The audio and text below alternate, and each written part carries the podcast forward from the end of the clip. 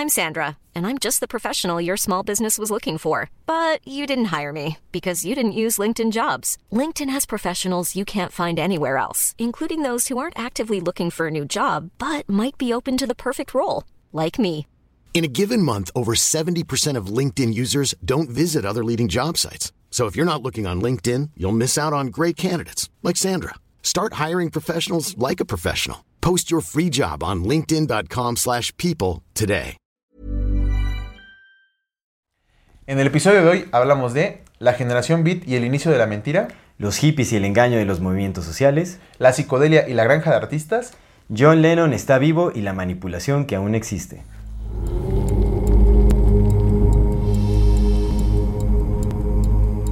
Bienvenidas todas las personas que nos ven y nos escuchan. Esto es Amor Fati. En la infinita brevedad del ser. Yo soy Aldo Acre. Yo soy César Jordan. El tema de hoy es la contracultura y el falso movimiento hippie.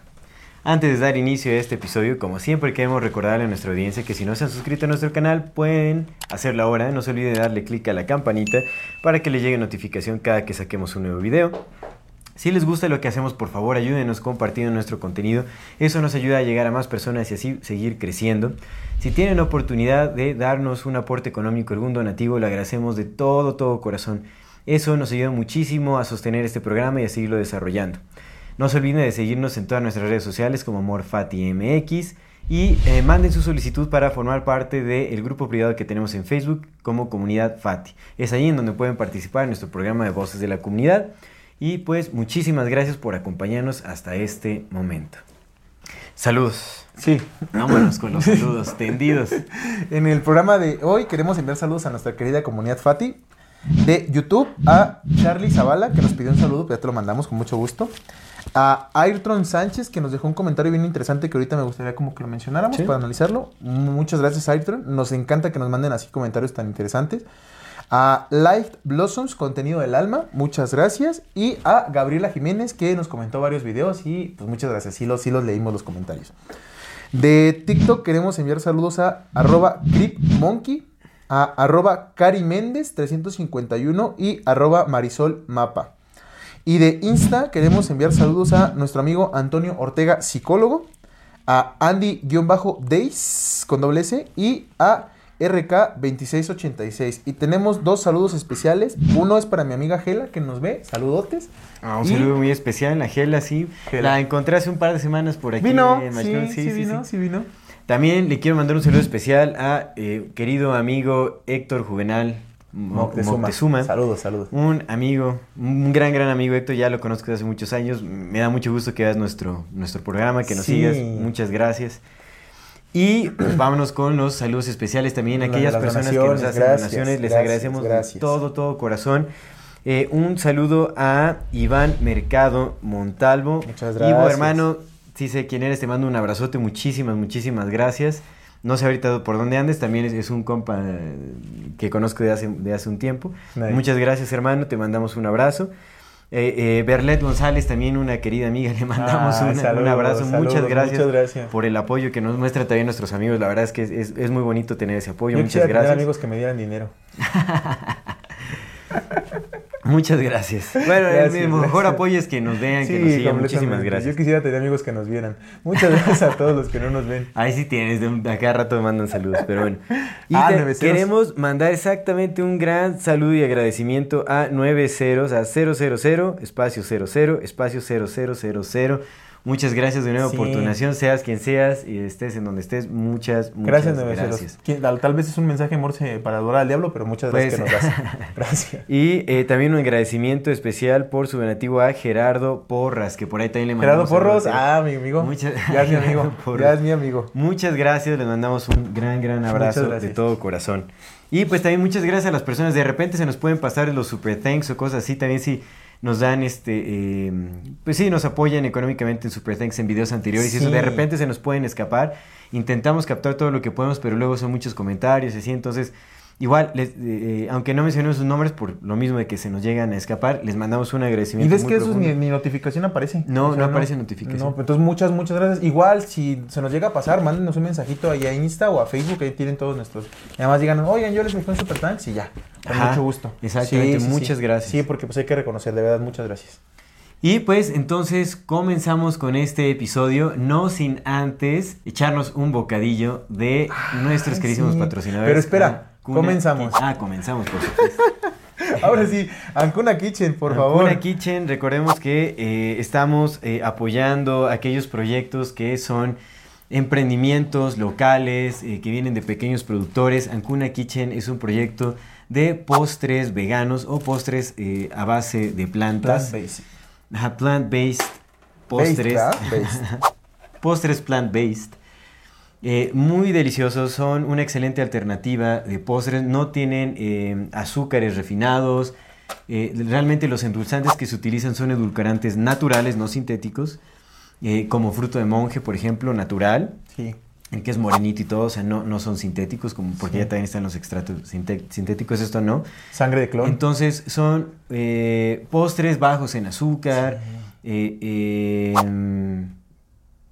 una alternativa más saludable, son ricos en fibra, están Libres de preparados de, GMOs. cero, libres exactamente de ingredientes genéticamente modificados. Sí. Son una alternativa bastante saludable para echarse un rico bocadillo, un rico postre. Para unos regalos, loco, también. Y para ¿no? unos regalos, para la reunión, exactamente, y para no estar apoyando a esas mega empresas que pues la verdad nada nos están vendiendo en- Carlos enfermedad. Quinto. Exactamente. Es una excelente Carlos Quinto. alternativa. Eh, Ancuna Kitchen hace envíos a toda la República. Pueden seguirlos en sus redes sociales. Aquí aparecerá en recuadro eh, eh, la información que necesitan para contactarlos. Y para hacer sus pedidos tienen una gran gama de postres de esta índole, ¿no? De plant-based. Entonces, ya saben, son una excelente alternativa, deliciosa y saludable. Así está muy bueno. sí, Kitchen, bien muchísimas gracias. Sí. Pues, Pues ahora, sí, vamos a empezar, amigo. Échese. vámonos. Mero. El movimiento de la ¿qué es el movimiento de la contracultura? El movimiento de la contracultura se, sí, se define como un fenómeno cultural anti-establecimiento. ¿A Ajá. qué nos referimos? En, en inglés sería como anti-establishment, anti-establishment. El establishment, el establecimiento, porque no sé eh, qué, tan literal sea la, la traducción. Digamos, eh, es, es como la, el est- más bien desafía el status quo, ¿no? Como aquellas instituciones que ya están establecidas eh, culturalmente. Entonces el movimiento contra cultura justamente busca oponerse a todo ya lo establecido. Sí. Es decir, a instituciones políticas, económicas, eh, eh, eh, ambientales, bueno, no ambientales, ahorita vamos a hablar de eso, pero bueno, como a todas esas instituciones políticas, públicas, gubernamentales, sociales, etcétera, es como un movimiento que contradice de una u otra forma y supuestamente busca independencia de las normas sociales. Es que el establecimiento de otra cultura distinta, ¿no? exactamente. Ahora, eh, en este programa vamos a hacer un análisis y, este, eh, con base en nuestras investigaciones, pues para desmentir un poco eh, también como el, ¿Qué el la romantización que se le ha dado mucho a este movimiento de contracultura y el, el fenómeno hippie, por así decirlo. ¿no? Que en realidad, o sea, pues los 60, que, que bueno, es este fenómeno cultural se desarrolló de mediados de los 60 a mediados de los 70, es Ujú. toda una década. Digamos que oficialmente, ¿no? Oficialmente, exactamente. Oficialmente, porque pues obviamente también hay que analizar lo- eh, eh, lo- los precursores, lo, lo pre y lo post. Sí, claro. Entonces, eh, bueno, eh, este movimiento, bueno, es esta década de los 60s y los 70s, eh, entre los 60s y los 70s, es muy, muy famosa y creo que define muchísimo eh, la cultura que se vive actualmente, como en distintos ejes de lo social, de lo eh, cultural, de, eh, eh, de- de lo ideológico. Entonces es muy importante, yo siento que hubo movimientos cruciales ahí para justamente definir eh, a la sociedad de la actualidad. Y obviamente la agenda que se lleva planificando desde hace mucho tiempo, que hemos hablado pues, justamente de esta agenda de nuevo orden Simón. y todo ese rollo, entonces que lejos de ser una conspiración es una realidad que es perceptible, que se Sí, puede cada ver. día más. Y, y ni siquiera con investigación tan profunda, es algo que se puede ver, o sea, nada más con un análisis eh, superficial de los medios de comunicación, de qué cuáles son las principales compañías, de... no, oye, en el 2020 fue un gran despertar, o sea, la gente que no quiere ver, no verá. despertar habrá No, no, no, bueno, puede, más bien. Fue un chingadazo, pero no nos a, despertamos. a lo que voy, y tienes razón, o sea, lo que quiero ir es que el, el 2020 fue un llamado de atención Ey, es así.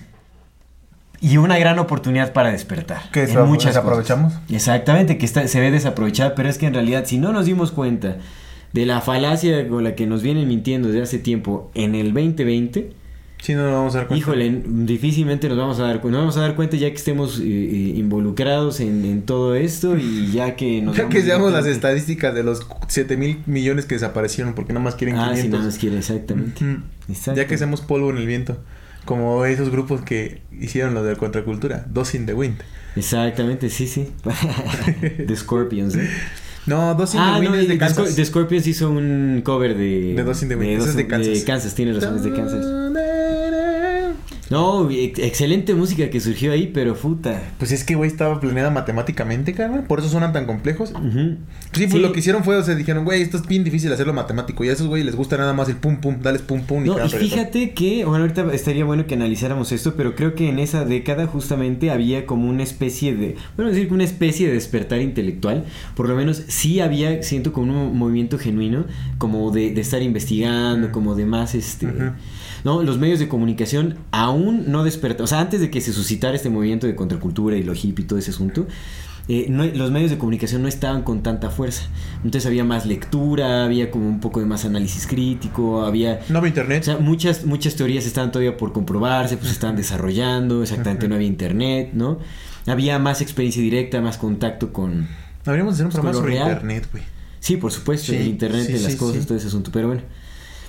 Entonces, eh, Que sabes, antes de que sigas, fue muy criticada hace como algunos años que salió una candidata. ¿Te acuerdas del, del debate que, del DF donde salió la que dijo del internet de las cosas? Ah, sí, cierto. ¿Y cómo se la acabaron? Yo también me burlé y después me di cuenta que el pendejo era yo porque así se le llama al internet que tienen los refrigeradores, los relojes. Es de Internet of Things. The Internet of Things. Que sí es el internet de las cosas. Sí es el internet de las cosas. Ujú. Pero cómo se la acabaron incluyéndome.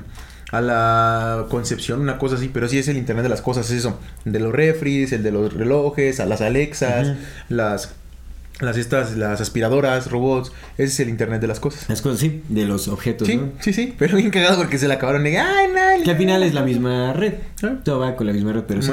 Pero digamos que es su nombre oficial. Pero sí, sigue, amigo. Sí, es cierto, tiene razón, ya ni me acordaba. Sí, güey, se la acabaron pu- pu- puri- puri- purición, pur- puri- purición puritana, no me acuerdo cómo se llama. Puritanismo. No, pues la, la candidata, puridad, Mm. puridad, pureza, no me acuerdo, pero era algo así. Y ay, cómo se la acabaron a la señora por decirle el internet de las cosas. Que le pregunta, ah, la Sheinbaum, fue justamente con la Sheinbaum, que es la que está actual de gobierno. Mm. Que le dijo, ¿y tú, Claudia, sabes lo que es el internet de las cosas? Dime, ¿qué es el internet de las cosas? Y pues se la acabaron. Ah, pero los pendejos éramos pero, nosotros. pero no viene de ella, viene de... Sí, no, por eso, pero digo que pero los pendejos éramos nosotros, porque nos reíamos porque pensamos que era... Que sí, que era una... Sí, sí, sí. Sí, sí, ¿sabes? Como Y un- que una redundancia. Simón, justo, así como de, ay, no sabe. No, pues sí, así había. Sí. Sí sabía.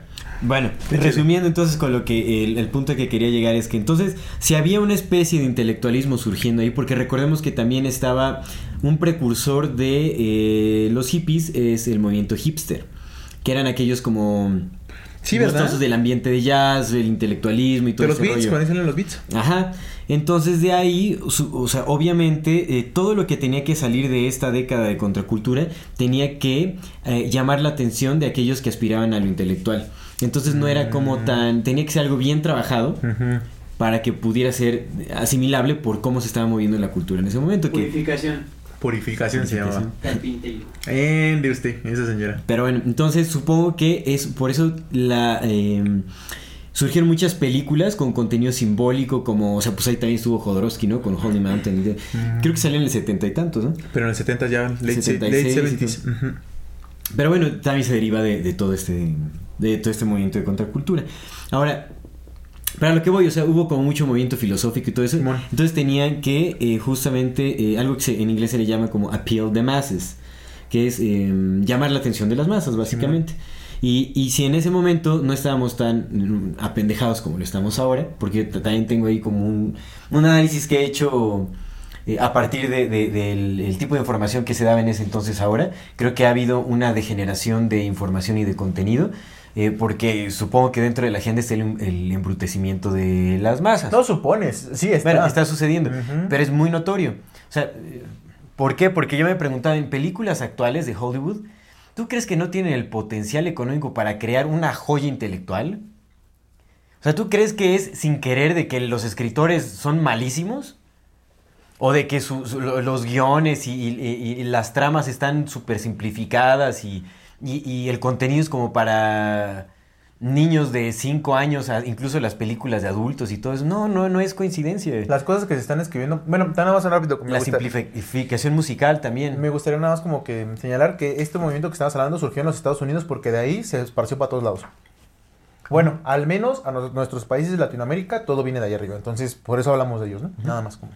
Pero, eso que dices, tienes toda, la, tienes toda la razón, porque, pues, por ejemplo, ahorita las cosas que se están escribiendo, ni siquiera lo de ahorita. Te pones a ver a Juan Rulfo, que es de 50 años, no mames, eso es súper complicado. Y las cosas que están escribiendo ahorita también, en cuanto a novela y eso, hay unas cosas bien interesantes, pero bien interesantes. La poesía de ahorita es súper compleja y súper enrevesada porque hablamos un montón de cosas. Ujú.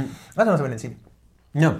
Ni Ya hablo se refleja. como de lo mainstream. Por eso te digo, eso Porque no en, es- en este momento, este movimiento de contracultura pretendía ser underground. Pero ahí masificaron lo underground. Simón.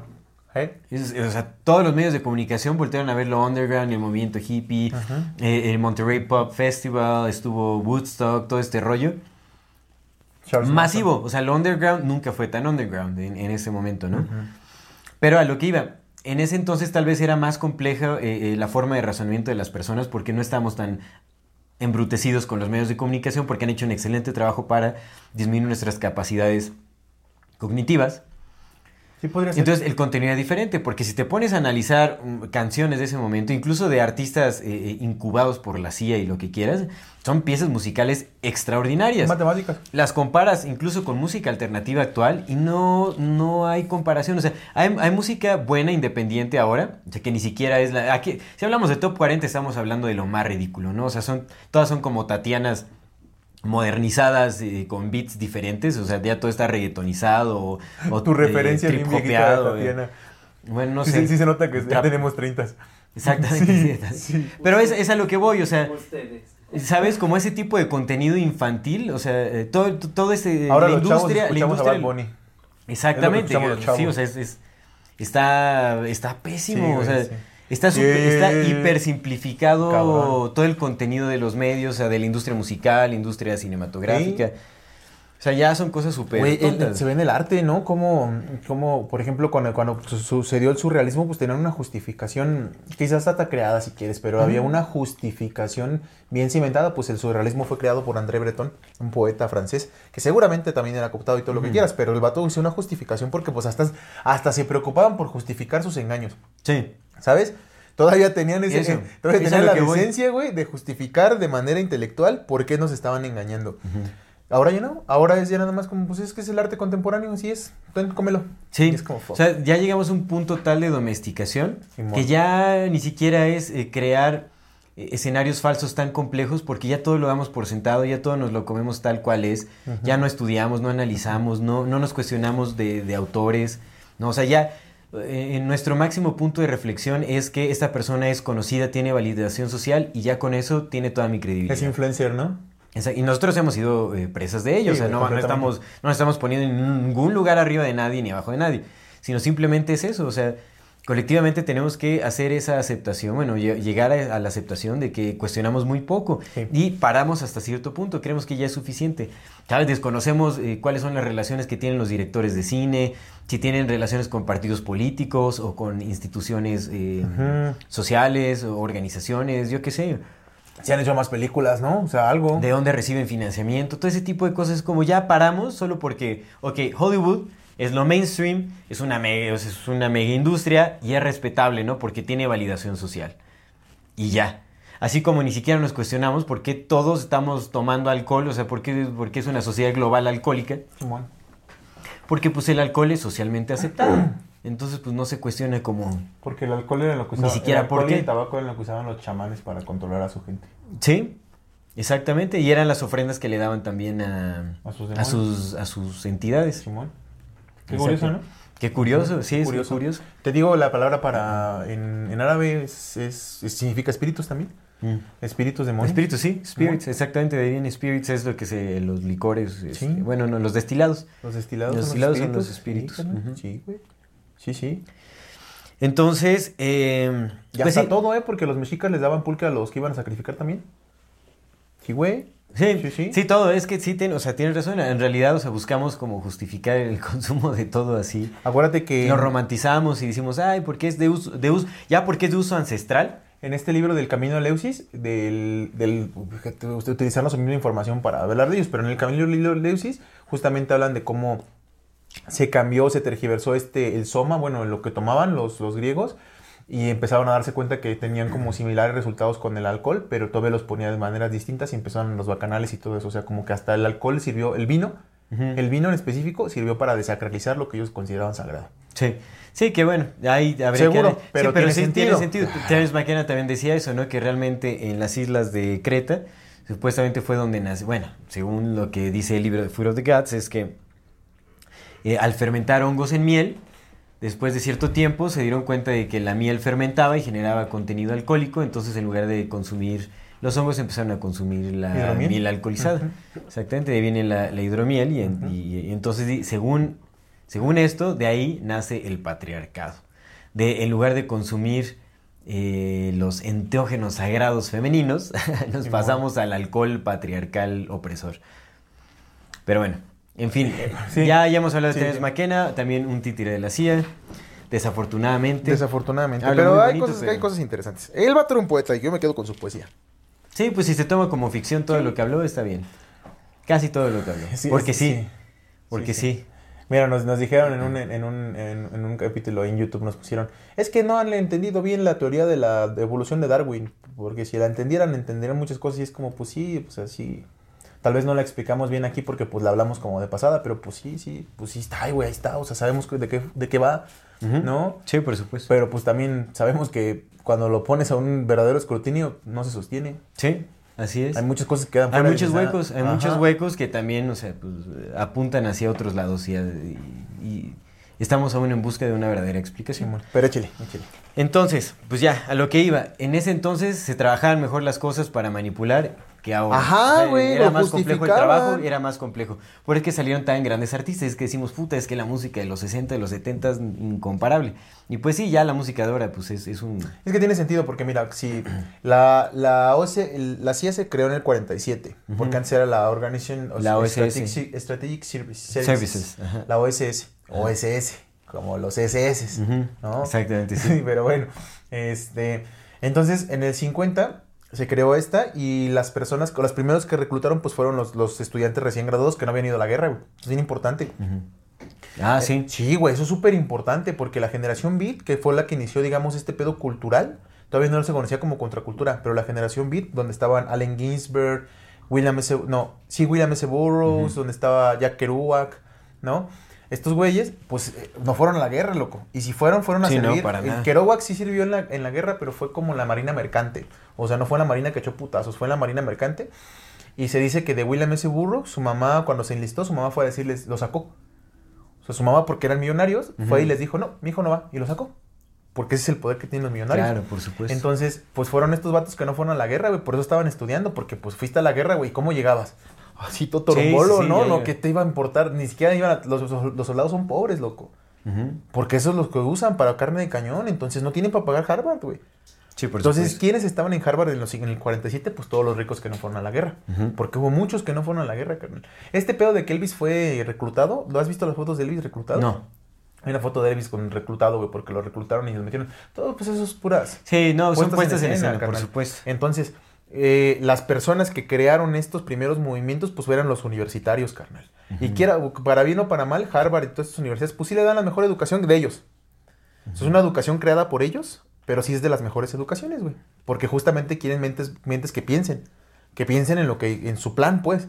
Pero son de las mejores educaciones en cuanto a ese tipo. O sea, les dan propaganda, les dan análisis de, las- de los seres humanos. Sí. O sea, todo ese pedo, y pues en ese momento me- no, no- no era lo indiscutible. Entonces, ¿qué sucede? Que cuando forman la CIA, agarran a muchos, reclutan a muchos de estos compitas.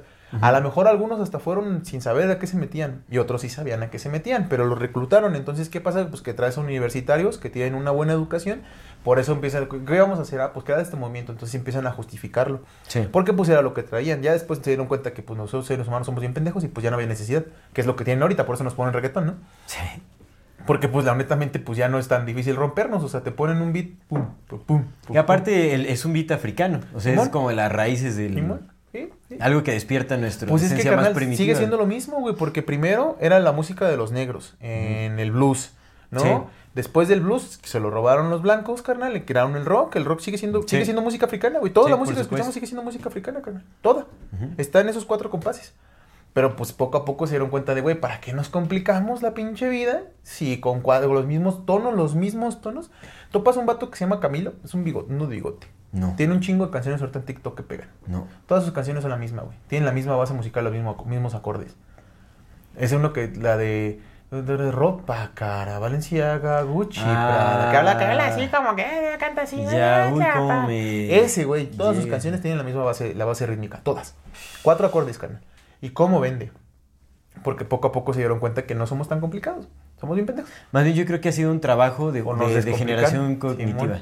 Entonces lo primero que hicieron fue esto, ¿no? Y los primeros que, antes de que entres ya de lleno en la contracultura, pues hay que ver como que lo primero. Entonces crean la CIA y la CIA recluta a estos de Harvard y empiezan a... Aquí yo difiero, por ejemplo, con las investigaciones estas en las que... En las que la misma CIA le pagó, a sus, agarró a sus güeyes ah, y los puso a escribir cosas, ¿no? Porque honestamente no es tan fácil escribir. O sea, no lo es. No es tan fácil como que tú digas, a ver, hazme un poema. Tú, empleado, hazme un poema. Pues no funciona así. Entonces ahí yo difiero con el Miles Matis, ¿no? Yo sé que pues, porque ese vato hace también sus obras y la chingada y se cree el, el mejor de todos, pero tampoco es tan fácil escribir. O sea, sí, Sí. es fácil escribir, pero digamos que escritura creativa no es tan sencillo, por eso, por eso la gente anda buscando Pero mentores. ¿cuál, cuál es la...? mm, Porque la dice teoría? que eh, la CIA tenía empleados y a sus empleados los puso a escribir y, em- y a los empleados que escribían, por ejemplo Allen Ginsberg, que era empleado de la CIA le dijo, tú escríbete esta pinche novela o escríbete estos poemas. Pero ¿por qué no tiene sentido si son, si son personas que las prepararon en sus propias universidades criadero? Porque, Pues no, obviamente es, porque no es tan llevan una pero llevan una preparación Sí. ya canalizada a, Pero lo que dice este vato es que empezaron a hacerse cuenta que tú estabas ahí trabajando así sobre tu esta madre y te dijeron, a ver, ven tú, te vamos a ocupar y te, ah, ponte a hacer un poema y mándalo. No, pero porque ya tenían gente preparada, o sea... Yo creo que fue al revés. Yo, yo- desde mi punto de vista, yo no creo que haya empezado de tú ven y te pongo. Yo creo que fue más bien, ah, mira ese güey, lo que te decía hace rato. Ajá. Ese güey tiene medio talento. Jálate para acá, te pagamos y ponte a producir. ¿Por qué se sostiene la, digamos, como esa, esa forma de pensar de más Mathis? Es por el análisis eh, del árbol familiar, o sea, como de los nombres. También. Es que cuando lo relacionas ya con las familias de la nobleza o con eh, estas familias que predominan en la élite, quiere decir que ya hay una, o sea, ya hay una agencia, o sea, realmente desde pequeños los van preparando para que cumplan ciertas Que funciones dentro de, de- de- de la Y pues les planificación. enseñan Recordemos que también. estamos hablando de una planificación que posiblemente tenga miles de años. Pues sí. Entonces, pues ya, o sea, ahí los, o sea, los preparas desde que son chiquitillos y, le- y los llevas, o sea, a, a- a las instituciones educativas para prepararlos para tareas muy específicas. Por eso es que hay gente súper talentosa. O sea, por eso es que la música y la industria musical de los 60, 70 es una, Ajá, una pues, preciosura. Zappa. Pues es- o sea, no agarras a cualquier persona y dices, ay, a ver, tócate una rola. No, o sea, los, o sea, ya están preparados, ya, ya saben conocen sus instrumentos, ya saben hacer sus cosas, o sea, Sí, pues los y- y entonces como pum, ya arman los conjuntos, o sea, o sea, mira, no son perfectos, para nada, la CIA no es omnipotente, ni mucho menos, no son perfectos, pero cuando se trata de organización no pueden, no pueden dejar esas cosas tan al aire, así de, ay, pues voy agarrando a quien vaya saliendo con talento, ah, ah, crean el talento. Sí, sí, sí, creo sí puedo creer eso. Bueno, pero el punto es que dice este pedo, ¿no? Y. Pero otra vez es que ese es el punto, porque pues dice, güey, agarraron a un güey de medio pelo como la Allen Ginsberg. Y entonces, o te preparan desde bien morro, o te agarraron de medio pelo, güey. Porque o criticas todo o no criticas nada, güey. Entonces ahí es como. Mira, lo del talento y ese pedo, pues es discutible, porque otra vez critica el, pro- el- el poema de Howl, porque dice que está bien malo, pero pues resulta que estos vatos son creados desde niños para ser buenos, entonces, ¿sabes? Pero, independientemente de eso, lo que sí es cierto es que vienen, vienen de, de familias acomodadas. Sí. No fueron a la guerra, son gente de dinero, gente que ha tenido relaciones con otra Sí, gente de por dinero supuesto. que los pusieron ahí. Entonces estos beats los ocuparon como para, digamos que el movimiento beat ideológicamente es como uno, uno de los precursores del movimiento hippie. Porque pues empezaron con estos vatos, ¿no? En los que estaban contra el sistema, que atacaban al sistema, que eran los que hablaban de los road trips, que eran irse a recorrer todo el, todo el país, viendo las verdaderas caras del país, ¿no? viendo los otros, los otros, eh, los rostros ocultos que no mostraban, como eh, eh, at- atacando al gobierno, haciendo estas reuniones de poemas, estas lecturas de Sí, poemas para atacar, eh, el Sí, jazz. empezaba la literatura, o sea, que es, Simón. pues, como de los hipsters. Y, Y, todo y ese también hacer también. como esta revolución contracultural acerca también de lo que escribía, ¿no? Como más abiertos. Y nosotros sí hablamos de sexo, y sí hablamos de drogas, y sí hablamos, porque justamente es eso, el tema de los beats es muchas drogas y mucho sexo, güey. Y Muchos mucho jazz. excesos. Sí, entonces como que digamos Que eso realmente fue- todavía no llegaban los psicodélicos a... Ajá, pero sí probaban otras cosas, porque hablaban de peyote, hablaban de marihuana, por ejemplo, cuando la marihuana todavía era un tema muy tabú. Ahorita ya vemos la marihuana como otras drogas cosa. más fuertes, ¿no? O sea, bueno, más drogas sintéticas. Heroína. ¿no? Heroína, la cocaína, heroína, por ejemplo. Y morfina. Sí. Era más como ese enfoque. Sí, sí, sí, güey. Ya el, plan de los enteógenos llegó Después, un poquito después, pero entonces estos compas fueron los precursores los del movimiento beat. Bueno, más o menos, porque estaba desde el 53 ya estaba. Y luego, de ahí, pues ya empezamos con, o sea, después de que terminaron estos vatos del movimiento beat, que sí pegó, pero también no fue tan, tanto calor, pues empezaron a escalarlo hacia otro lado, que fue el de los hippies, ¿no? Exactamente, ya ahí nace sí que es la romantización justamente de la, de la mala vida. Échele. Bueno, primero y del, y Échesela. del in- y intelectualismo, ¿no? Échese de los hippies. Bueno, bueno, entonces nada más para recapitular, 47 se crea la CIA, después de ser la OSS. Los primeros ¿Quién? trabajadores fueron estos, estos jóvenes intelectuales de Harvard, de Yale, Sí. estas universidades que siguen siendo sus semilleros. Empezaron con el movimiento beat y Sí. también bien importante con otros artistas también plásticos y visuales, que Sí, fue con la, esta pues como desestabilización de la visualidad donde veníamos de complejidades, hacerla muchísimo más abstracto y muchísimo más simple de preparar como si fuera un producto de prefabricado que después de ahí pues surgieron, ya mucho después surgieron, bueno, ni tan mucho, pero surgieron el, este compa del Basquiat, el Jason Pollock, este compa del, siempre se me olvida su nombre, Andy Warhol, En la New sí, todo sí. ese tipo de cosas, pero Sí, bueno, vamos con el movimiento beat que fue en los 50 y luego, Ajá. Que fue como el- el- los precursores del, del movimiento de contracultura, que todavía no había un, una... Era más justamente la romantización de, este, de esta forma de vida, ¿no? Y ya hasta después empezó como el verdadero movimiento supuestamente contracultural. contracultural, exactamente. Entonces, eh, para analizar esta década de entre 60 y 70, que bueno, un paréntesis antes de empezar con esto, me gustaría nada más eh, eh, dar a notar o traer sobre la mesa el hecho de que en el 2000, alrededor como del 2012, 2013 más o menos, hubo un despertar otra vez como del movimiento beat.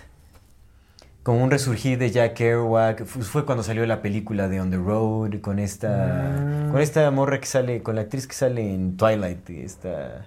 La... Kirsten Stewart. Ajá, con ella, por ejemplo, que salieron así.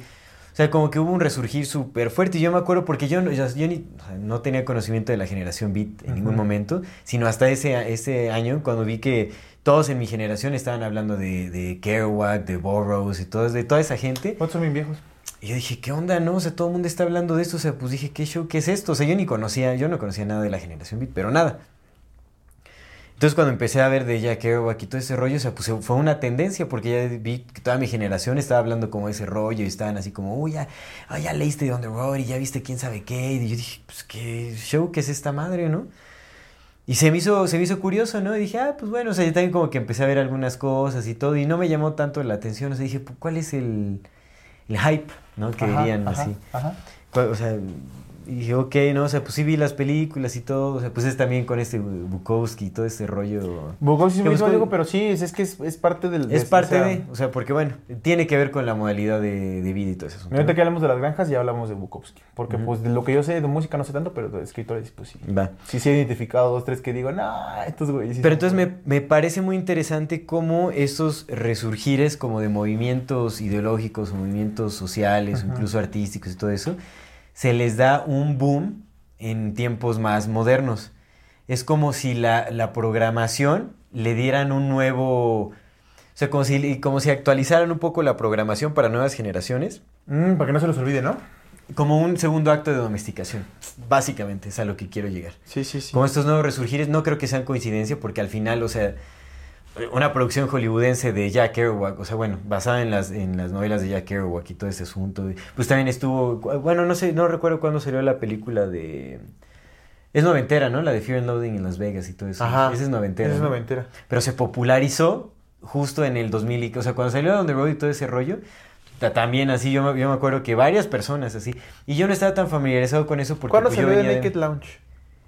Naked, Naked Lunch. Ajá, launch. ¿Salió una nueva versión o fue...? No, esa sal- salió en los... Pues es que de, 70s, esas de ¿no? Burroughs.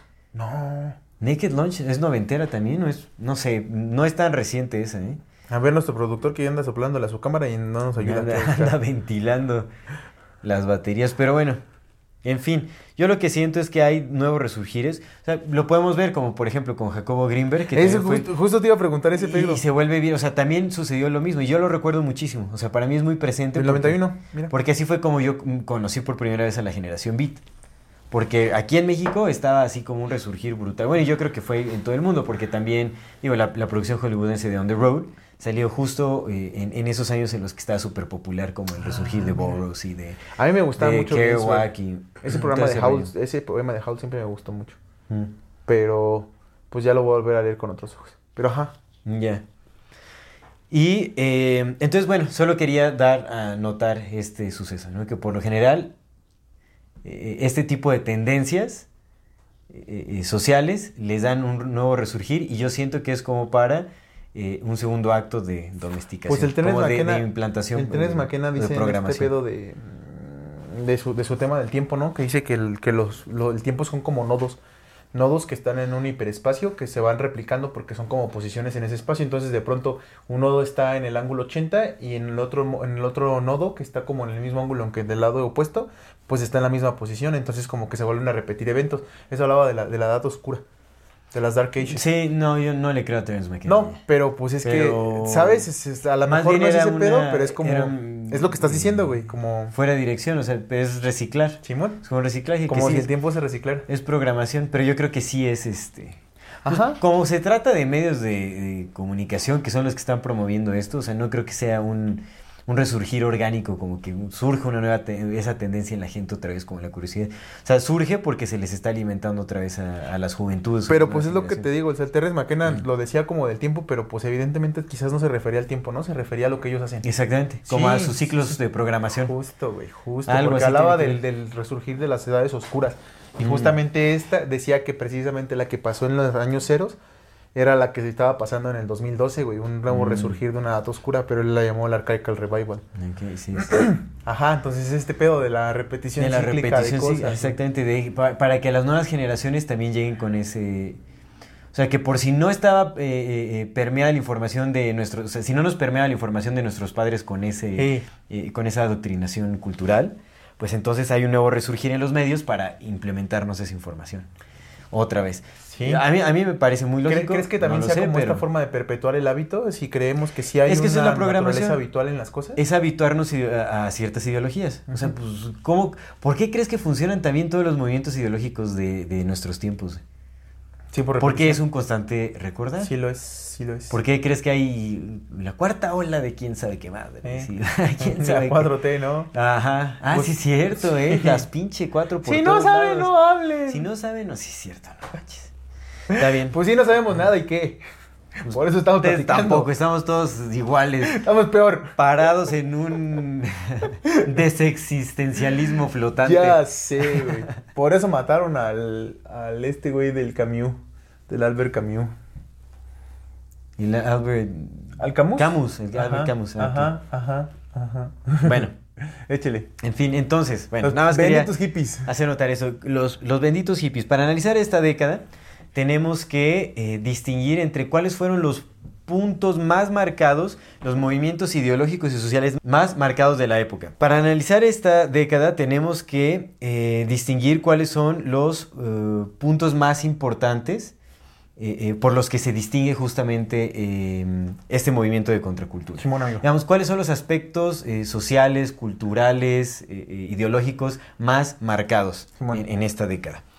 Y eh, dentro de la investigación que estuve haciendo, eh, eh, pues obviamente, y, a mí me gusta, me gusta más Matis, me gustan los nuevos este, investigadores independientes que hemos encontrado, porque eh, muestran ciertas técnicas de investigación. Ya, de hecho, lo mencionamos en, en el episodio de pasado, el chamanismo, que eh, Wikipedia en realidad es, es una excelente fuente de información. No porque tenga los datos eh, eh, verdaderos, sino porque dentro de la información y de la desinformación que te dan ahí, puedes encontrar muchas cosas que obviamente tienes que llevar, o a las que tienes que llegar a través de la investigación independiente. Pero ahí por lo menos te dejan ver lo que te quieren dejar ver. O lo que no esconden. Exactamente, lo que no esconden. Pero pues, lo que no esconden es lo que no les importa que veas. Pues Entonces, sí, como justamente lo- dan por es- hecho que nadie va a hacerle. Exactamente, solo te dicen, o sea, lo que es. Pero entonces, bueno, en Wikipedia, eh, ¿cómo está marcado este movimiento de contracultura? Eh, encontré varios aspectos que son importantísimos. E hice como una especie de, eh, de contraste, bueno, o sea, más bien puse como el movimiento de los, de los eh, de contracultura y los movimientos ideológicos de la actualidad y noté una, una similitud impresionante. O sea, básicamente que los puntos más importantes de, esta década son los puntos más importantes ahora y nacen justamente de, eh, de estos tiempos. Ahí fue en donde se marcó un punto importantísimo en la agenda de las élites. Simón. Definitivamente para mí el movimiento hippie de contracultura fue una estrategia maestra en el juego de las élites para el, orden global. ¿Por qué? Digamos, en este momento de contracultura, lo que te deja ver la página de Wikipedia, o sea, de los principales eh, factores eh, sociales, culturales, todo que se movieron en estos tiempos fue eh, el aspecto eh, racial, Sí. como el, el- el racismo, ¿no? Black Lives Matter. exact- exactamente. Simón, Bueno, Simón. ahí recordemos que fueron Black Panthers. Sí, claro. Black Panthers y otros. Martin eh, Luther King, Malcolm eh, X. Exactamente, exactamente. Simón. Sí, sí. Ahora, vienen los derechos de las minorías. Sí. Este, que obviamente ahí, ahí se encuentran también eh, pues las minorías latinas, las minorías asiáticas, eh, el Chávez. movimiento del feminismo también, por ejemplo, que en realidad, o sea, no sé, bueno, no sé por qué le llaman movimiento de las minorías cuando creo que hay más mujeres en el planeta que hombres, ¿no? poquito más. Como un 53%, 54%. Son morras. Bueno, en fin.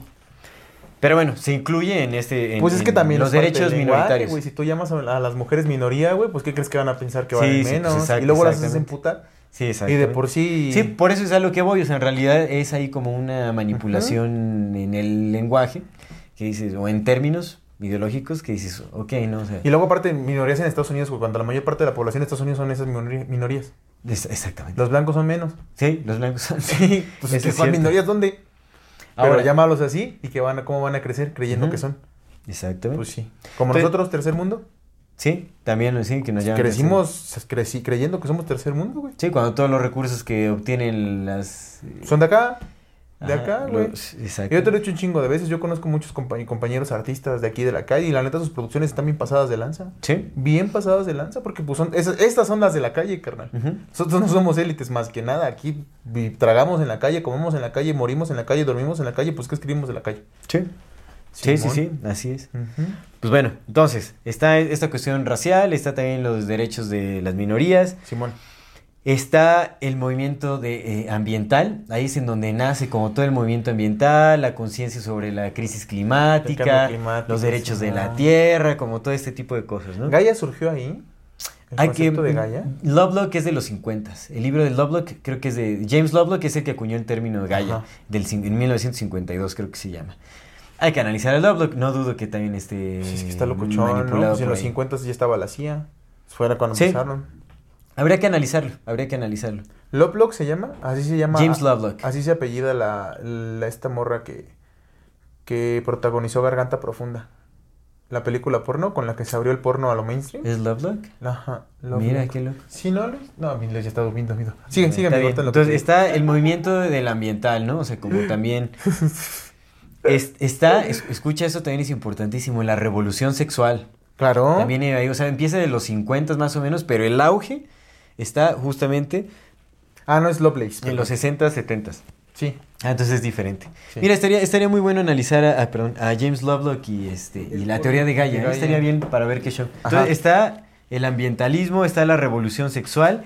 Es en esta época en donde surgen los principales medios de comunicación, en donde tanto revistas como la nueva radio que le llamaron, como los, los nuevos canales y el nuevo cine, también le llaman el nuevo cine, fue cuando llegó una oleada de nuevos directores que aparecieron Sí, la CBS, que su director era un vato de la CIA. La. NBC, que también era un vato de la CIA. Sí, lo- eso lo Llegaron, platicamos ya en un programa. llegan nuevos directores de Hollywood de la nada, también a traer un nuevo cine con menos censura, con más apertura ideológica, etcétera, etcétera. Entonces, aquí vemos que se posicionan los medios de comunicación, Sí, puf, como parte de la cultura, súper, súper, súper implementados. sí.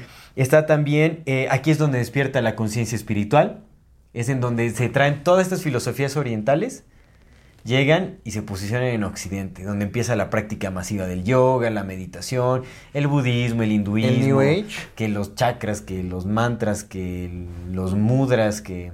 Exactamente, el New Age. Ok. Llega eh, también, aquí es en donde se marcan, donde se, se genera un movimiento a partir de las confrontaciones que tenía la población con, lo, con, eh, con la ley, digamos, con los eh, oficiales, Sí. con los policías. En, en los 60s y los 70s es en donde se acuña el término puerco para los policías. Esto es importantísimo. Bueno, a mí me parece muy importante, muy relevante. Eh, Disney se creó en 1955, el primer parque se abrió en 1955. 1955. Disney, después de la CIA. Ajá, Porque, después pues, sí, recordemos pues, que sí, Walt sí, Disney era agente de la Ah, CIA. sí, por supuesto. Sí, sí, sí, sí. Pero entonces me parece bien importante eso, en donde se les llama, donde se les empezó a llamar puercos a los policías fue en los 60, 70.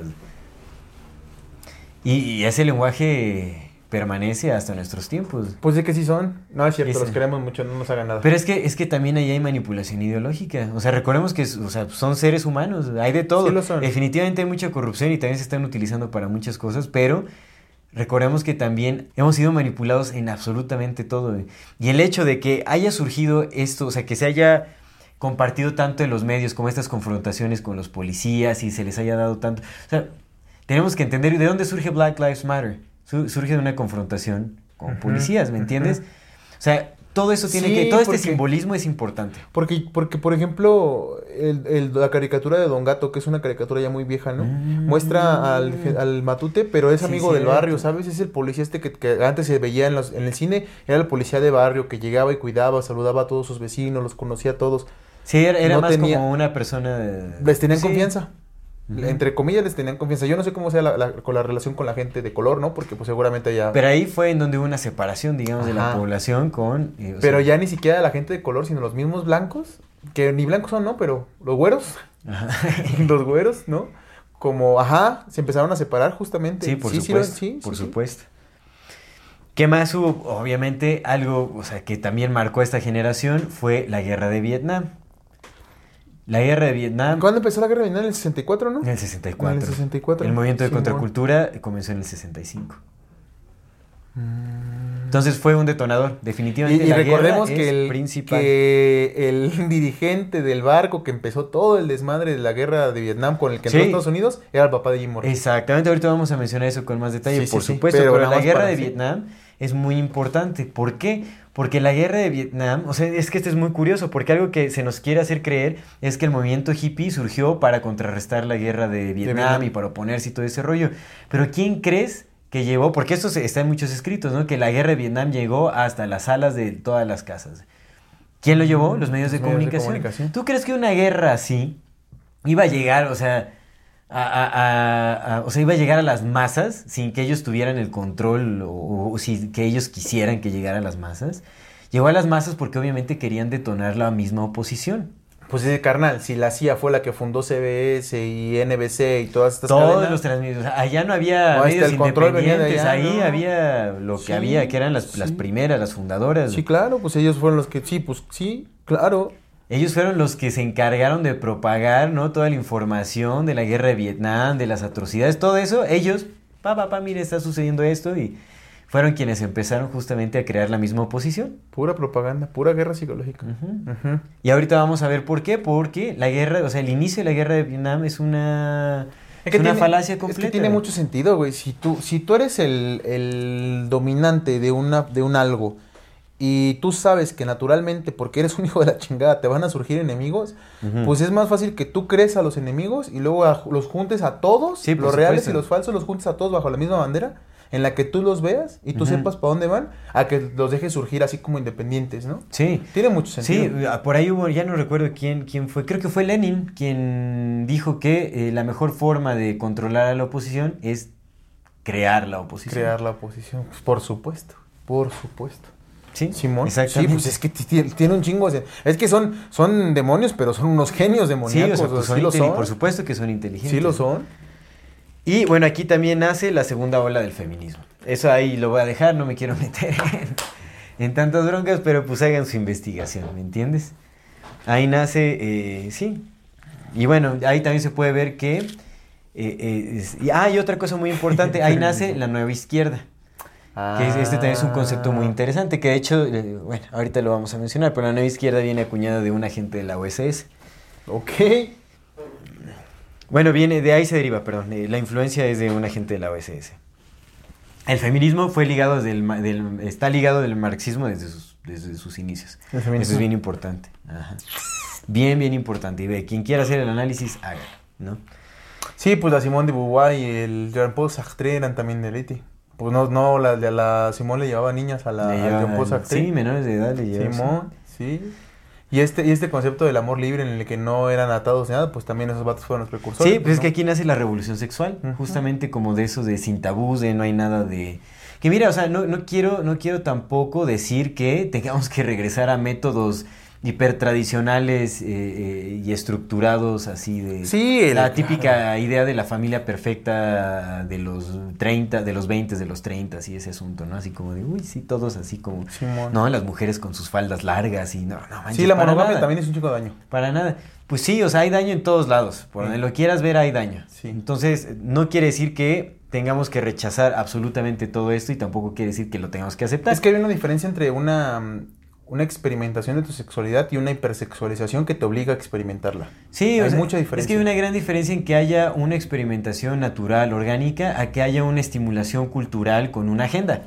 Y aparte, acuérdate, Esa es una gran diferencia. acuérdate, es bien importante. ¿Quién es de los principales precursores ideológicos de todo este desmadre? Aldous Huxley.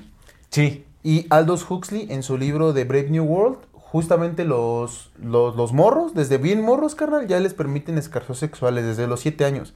Ya se están conociendo sexualmente entre ellos, güey. Mm. Desde los 12 o 13 ya cogen. También un dato interesante que conocí por un TikTok. Hay un TikTok que lo explica. Súper, no, súper raro. Que cuando buscas la edad de las princesas de Disney en Wikipedia También y todo chiquillas, eso, 15, eran 16, menores de 14, edad. sí, güey, o sea, sí. la, esta, ¿La Ariel tiene 14? Blancanieves, 14 años y 31 años, el príncipe que la rescata. Ah, los príncipes son rucos. Ah, mira, eso no me lo sabía. Ahí las, se pueden investigar las edades que dice Disney que tenían ahí. De las princesas no, jovencitas, sí, sí, completamente. Pero no sabía que. También los príncipes, Tiene mucho claro, sentido. no manches, está súper intenso. Pura Dije, pedofilia, loco, sí. Pero bueno, en fin. Entonces, Ah, espérame, perdón. Y nada más, otra vez, y Brave New World, carnal, también en ese libro, güey, todos son de todos. Así lo dice, todos son de todos. Haz de cuenta que ahí no se permite como que alguien te diga que no quiere coger. Tú le vas a una persona y le dices, yo quiero tener relaciones contigo, y la otra persona, por programación, te dice sí.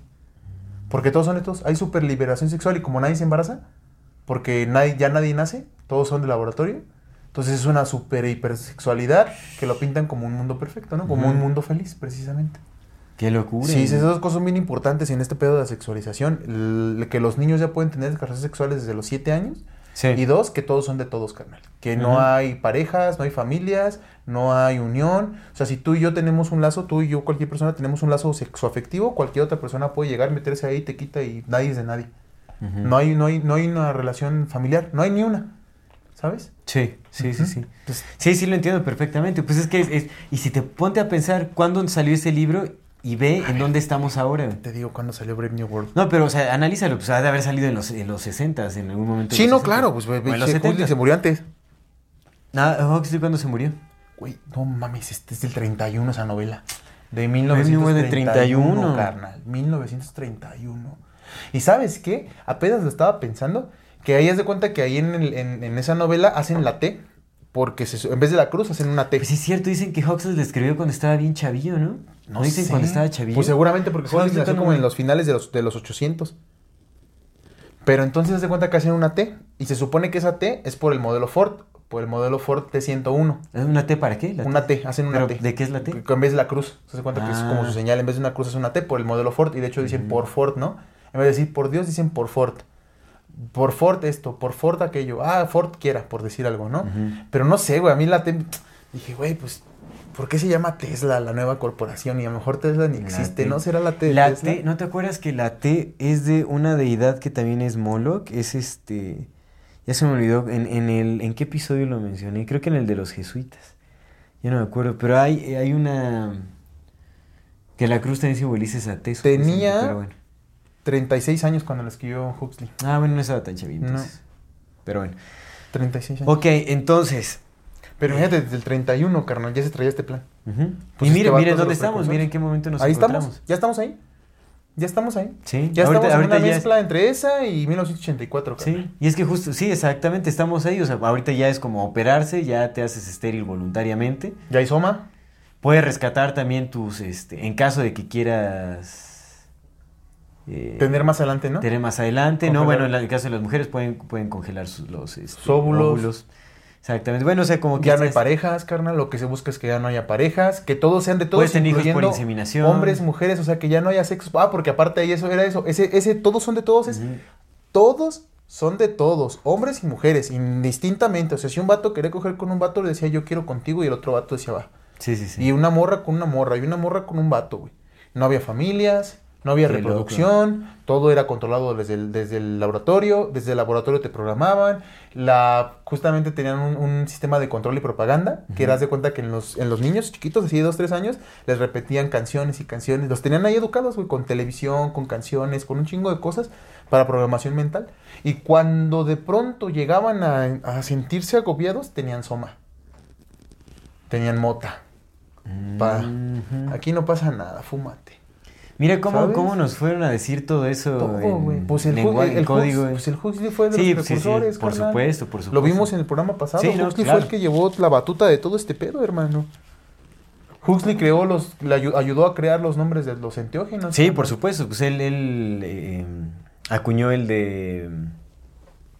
Bueno, en lugar de. Bueno, ayudó a crear el de psicodélicos, que fue junto con quien Osman, creo que fue con Ajá. el doctor Osman. Pero ese bueno. vato también escribió, escribió el de... Sí, y los Huxley pues son eugenistas, darwinistas. Crearon. Esalen, Esalen pues creó también otras mentes, como Esalen. McKenna, carnal. Sí, pues se creó también el. Instituto de, de, eh, Investigación Biosocial de. Huxley.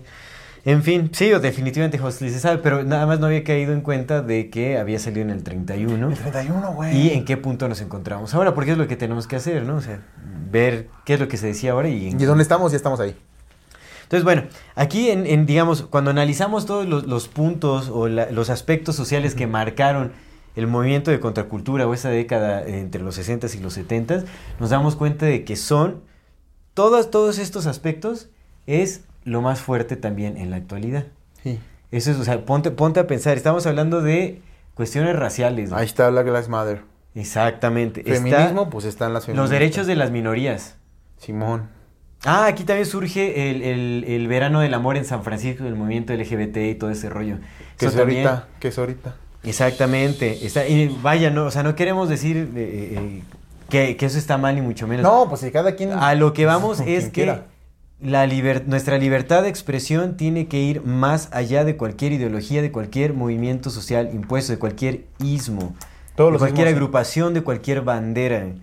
Nuestra libertad tiene que ir más allá y el respeto todas y todos lo merecemos por igual, sin importar cuáles sean nos- nuestras preferencias, siempre y cuando obviamente no estemos atentando en contra de personas que sean vulnerables, menores de edad, en todo ese tipo de cosas. Definitivamente hay límites, hay límites para toda exploración personal. Simón, porque ahora O es para toda, cagado. liber- toda libertad tiene viene acompañada de limitantes, Sí, de seguro. responsabilidades. y responsabilidades, Sí. por supuesto. Sí, porque fíjate, por ejemplo, ahorita a mí se me hace muy chistoso como cada vez le agregan más, más letras al LGBTQTI, ¿no? QA.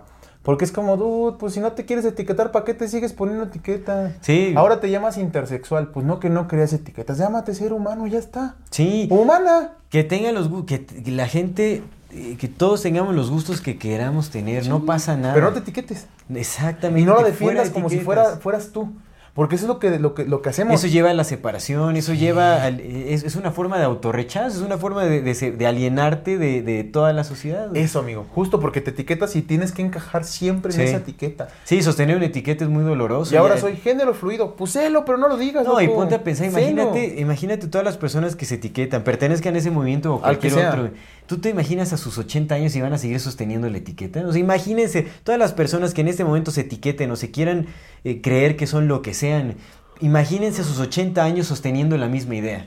Pues, si el ser ¿Creen humano es que es cambiante. viable? Si el ser humano es cambiante. Todos los sismos está- están diseñados para tirarse a la basura, ¿no? o sea, no, no, los movimientos ideológicos son impuestos. No, Eh, nuestra libertad de expresión, nuestra libertad de creencia, no, no debe de limitarse a, a- a- a- etiquetas, no debe de limitarse a etiquetas. Lo que sí tenemos que colectivizar es el respeto, o sea, son ciertos El amor y la Es responsabilidad. el respeto, la responsabilidad, el amor, exactamente. Pero pues Pero el verano del amor. El verano es- pues está bien como la etiquetan, ¿Cómo, pero bueno. cómo- cómo también hicieron el amor a su definición, no? Sí, por supuesto, por supuesto, exactamente. Sí, es que sí, es muy. sí. Ah, y obvia- bueno, obviamente la conciencia espiritual que me faltó decir, pues viene obvia- acompañado de lo que ya hemos hablado ¿Qué es mucho. lo de ahorita, güey? Los psicodélicos. Es todo, o sea, todo lo que decimos. Entonces, mira, vienen los, los- la situación racial, los derechos de las minorías, el movimiento LGBT, eh, el ambientalismo, ¿no? O sea, ahorita ponte a pensar qué es lo que está pasando. Sí, ahorita ya es el... la- Calentamiento global, o sea, global. salió Al Gore y todo ese rollo, ¿no? Que Al Gore también súper, súper pagado, loco. no, sí. por supuesto, pues él tiene, pues, está en la pues, Güey, política. era el güey. vicepresidente de Estados Unidos, por favor, ¿tú crees que ese vato no está súper comprado? Sí, sí, que no es una pantalla, el vicepresidente de Estados Unidos. Por supuesto.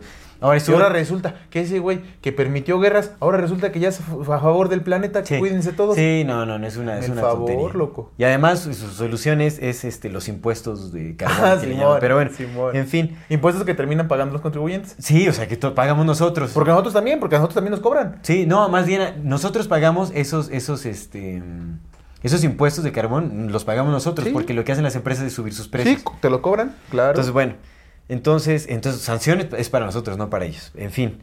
Entonces viene también, está el ambientalismo, está la revolución sexual, que es como este libertinaje, la exploración sexual, el- el- las parejas abiertas, las orgías, todo lo que quieras así. Ah, de las orgías no me las toque. Qué bueno, eso también viene desde antes. Nosotros hasta romantizamos con Terence McKenna sus orgías sí, de luna llena llena. para Pinche Terence, ¿cómo nos el engañó, matriarcado. Pues es que nos agarró por donde más nos gusta a todos. Pues sí, pues mero pinche cochinero. Pues el, El mero degenere, bendito sea. Los estados alterados y el sexo, y pues imagínate. Sexo en drogas con un montón de Sí, gente que pues, rico, no pinche. Terence, ¿no? Si son muy inteligentes. Por donde, sí, o nosotros estamos sumamente pendejos, que yo creo que es las dos. Que- que- pero fíjate que, que en, Pero la, bueno. en la raíz, este tema de tener hijos, que los hijos sean de todos, está bien bello. Es bello, pero desde la responsabilidad, desde, el- desde, sí, o sea, Sí, que los hijos sean de todos, así, o sea, es entendido de que aquí nadie sabe de quiénes son los hijos, pero los Pero los todos. cuidamos igual. Eso está- eso Exactamente, está eso es bien hermoso. eso es muy bonito. Pero ya cuando le metes que los psicodélicos, que la libertad, que tú ya mía te la presto, que ahora ya soy gato, no, pues ¿para qué? sí, que trátame como perro. Simón, que pégame. En fin. Oye, ese pedo del masoquismo seguramente también es un invento. Pero, loco. pues, yo creo que ha sido. Mira, es que yo creo que muchas de esas cosas se expresan naturalmente en, en la humanidad, Sí. pero ya el hecho de que se les ponga un nombre y se les empuje como movimientos, como movimientos sociales ya es una agenda, Mm. definitivamente. Mm. Entonces ya cuando empieza a ver algo así tan mainstream, ahora como el, ma- el masoquismo y todo ese rollo, pues también, pues es parte de la revolución sexual. Hay que hacer un programa Ahí de la hipersexualización, ¿no? Sí, por supuesto. Para ahora sí hablar del puro pinche cochinero. Y eso lo dejamos para el exclusivo. Por si quieren vernos hablar de cochinero y Tips, degenere. tips prácticos para el placer en Para el casa. degenere. ¿Cómo ser un buen degenerado? Pero bueno, vamos. Entonces, la revolución sexual, vienen los medios de comunicación, el nuevo cine, Hollywood a todo lo que da, a todo en su Y ahora se llaman redes sociales. Porque Exactamente. esos son nuestros nuevos medios de consumo. y Bueno, streaming. la conciencia espiritual junto con los enteógenos. Bien, está la, la cuestión de la confrontación, que a veces lo vemos ahorita también como con ya, ya, en lugar de tienditas ya tenemos al chamán de la esquina. Ay, Eh, sí. que eso, eso es lo que pasa ahorita, ¿no? Con el despertar de la conciencia ya todos somos iluminades y este, y, y- y que contra... y- Semillas estelares. Ahora- semillas ahora estelares o pleyadianos y contactamos seres de luz que nos De la 5D. con los que canalizamos quién sabe qué madre y entonces les traemos verdad a la gente porque nosotros estamos diseñados para traerle luz a, la- a las eh, mentes de las personas que se encuentran en oscuridad y todos todos diciendo lo mismo. Y sí sabemos que también suena mucho, muy cagado porque si ven los programas anteriores tal vez estemos hablando de eso. Pero el punto de esto es evolucionar en el pensamiento y Sí. no quedarnos con nada, ¿no? Sí, lo hemos dicho, o sea, nosotros no nos estamos tampoco desafanando de Porque nada. si de eso. De ese pedo, si sí hablamos de la 6D y de la 7D y probablemente más adelante sigamos hablando porque hay que De la analizarlo todo. de la- De las sextas dimensiones y las quintas dimensiones. Ah, bueno, sí, bueno, vamos a ver, o sea, Pues claro, vamos a seguir revisitar muchos Pero temas, de eso, a que nos creamos semillas Sí, sí, pues ay, digamos el movimiento New Age y todo ese rollo, pues también, ¿no? O sea, en fin. Sí. Ahora, entonces viene lo de las confrontaciones de la ley, que ya vemos que ahorita, o sea, pues es, es típico, o sea, es, noticieros es hacer tendencia, que ahora tal los policías eh, agarraron a madrazos a quién sabe quién y mataron, a- que ya ves que se dice que lo de Black Lives Matter, o sea, fue también una puesta en escena y no hubo ni De siquiera George Floyd, ¿no? muerto, o sea, hay fotos, no sé, no las he analizado a profundidad. Esto puede ser también así como eh, pobreza de análisis de mi parte, ¿no? Pero bueno, hay fotos que se corrieron por ahí en, en- en la web o en la deep web sobre yo, es George Floyd asistiendo a su propio funeral. ¿No? Y dices, no manches, o sea, pues cuando lo ves y ves las fotos y todo, se dices, pues sí, es una que mamada. también hay que tener cuidado, mucho cuidado con eso, porque también puede ser desinformación. Pues Sí. es que, es que meten sus manos. en Exactamente, es todo, amigo. operación caos. O sea, realmente ahorita no, no sabemos. Pero este tipo de cosas, por ejemplo, lo que sabemos que están empujando, lo que podemos saber es que todo lo que empujaron en, en esta década es lo que se está empujando ahorita. Sí. Sí, lo, Porque viene desde ahí. podemos Solo no es- saber la verdad, pero sí podemos ver para dónde van. podemos ver patrones. Hay patrones que están ahí marcadísimos. Sí, sí. sí. Ahora, eh, estuvo lo, lo de la guerra de Vietnam, ahorita está con la- estamos con la guerra de Ucrania, y bueno, en realidad hemos tenido la guerra de Palestina, to- todo el tipo de, de- de guerras. La, ¿no? de, Pero- la de Afganistán, la de Irak, Sí.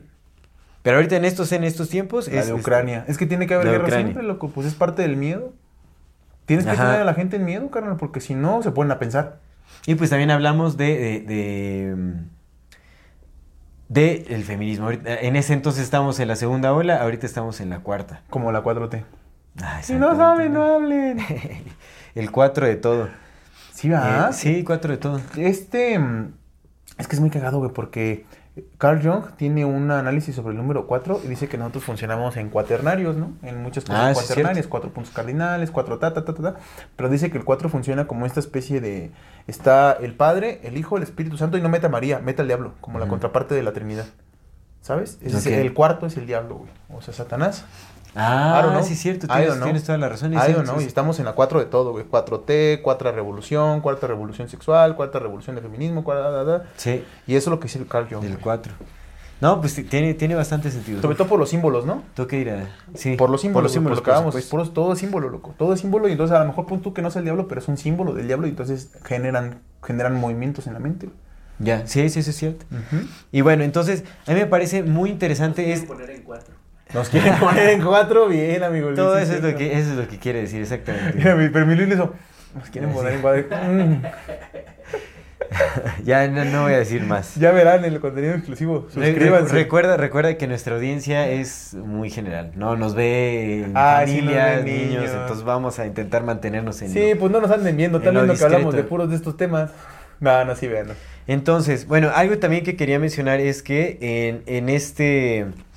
eh, em, pues que en los 60, 70 se movieron muchísimas cosas. Sí, Recordemos los Black Panthers, que también según los estudios de Miles, Ma- Miles Mathis, eh, pues también son eh, agentes de la CIA, básicamente, creados para generar estos... eh, Movimientos. estos movimientos disturbios también dejar en mal un poco a la comunidad de afrodescendientes, porque aparte los cabecillas, los fundadores de los Black Panthers, ni siquiera eran negros negros, ¿me entiendes? O sea, eran, eran casi blancos, con ciertas facciones, este...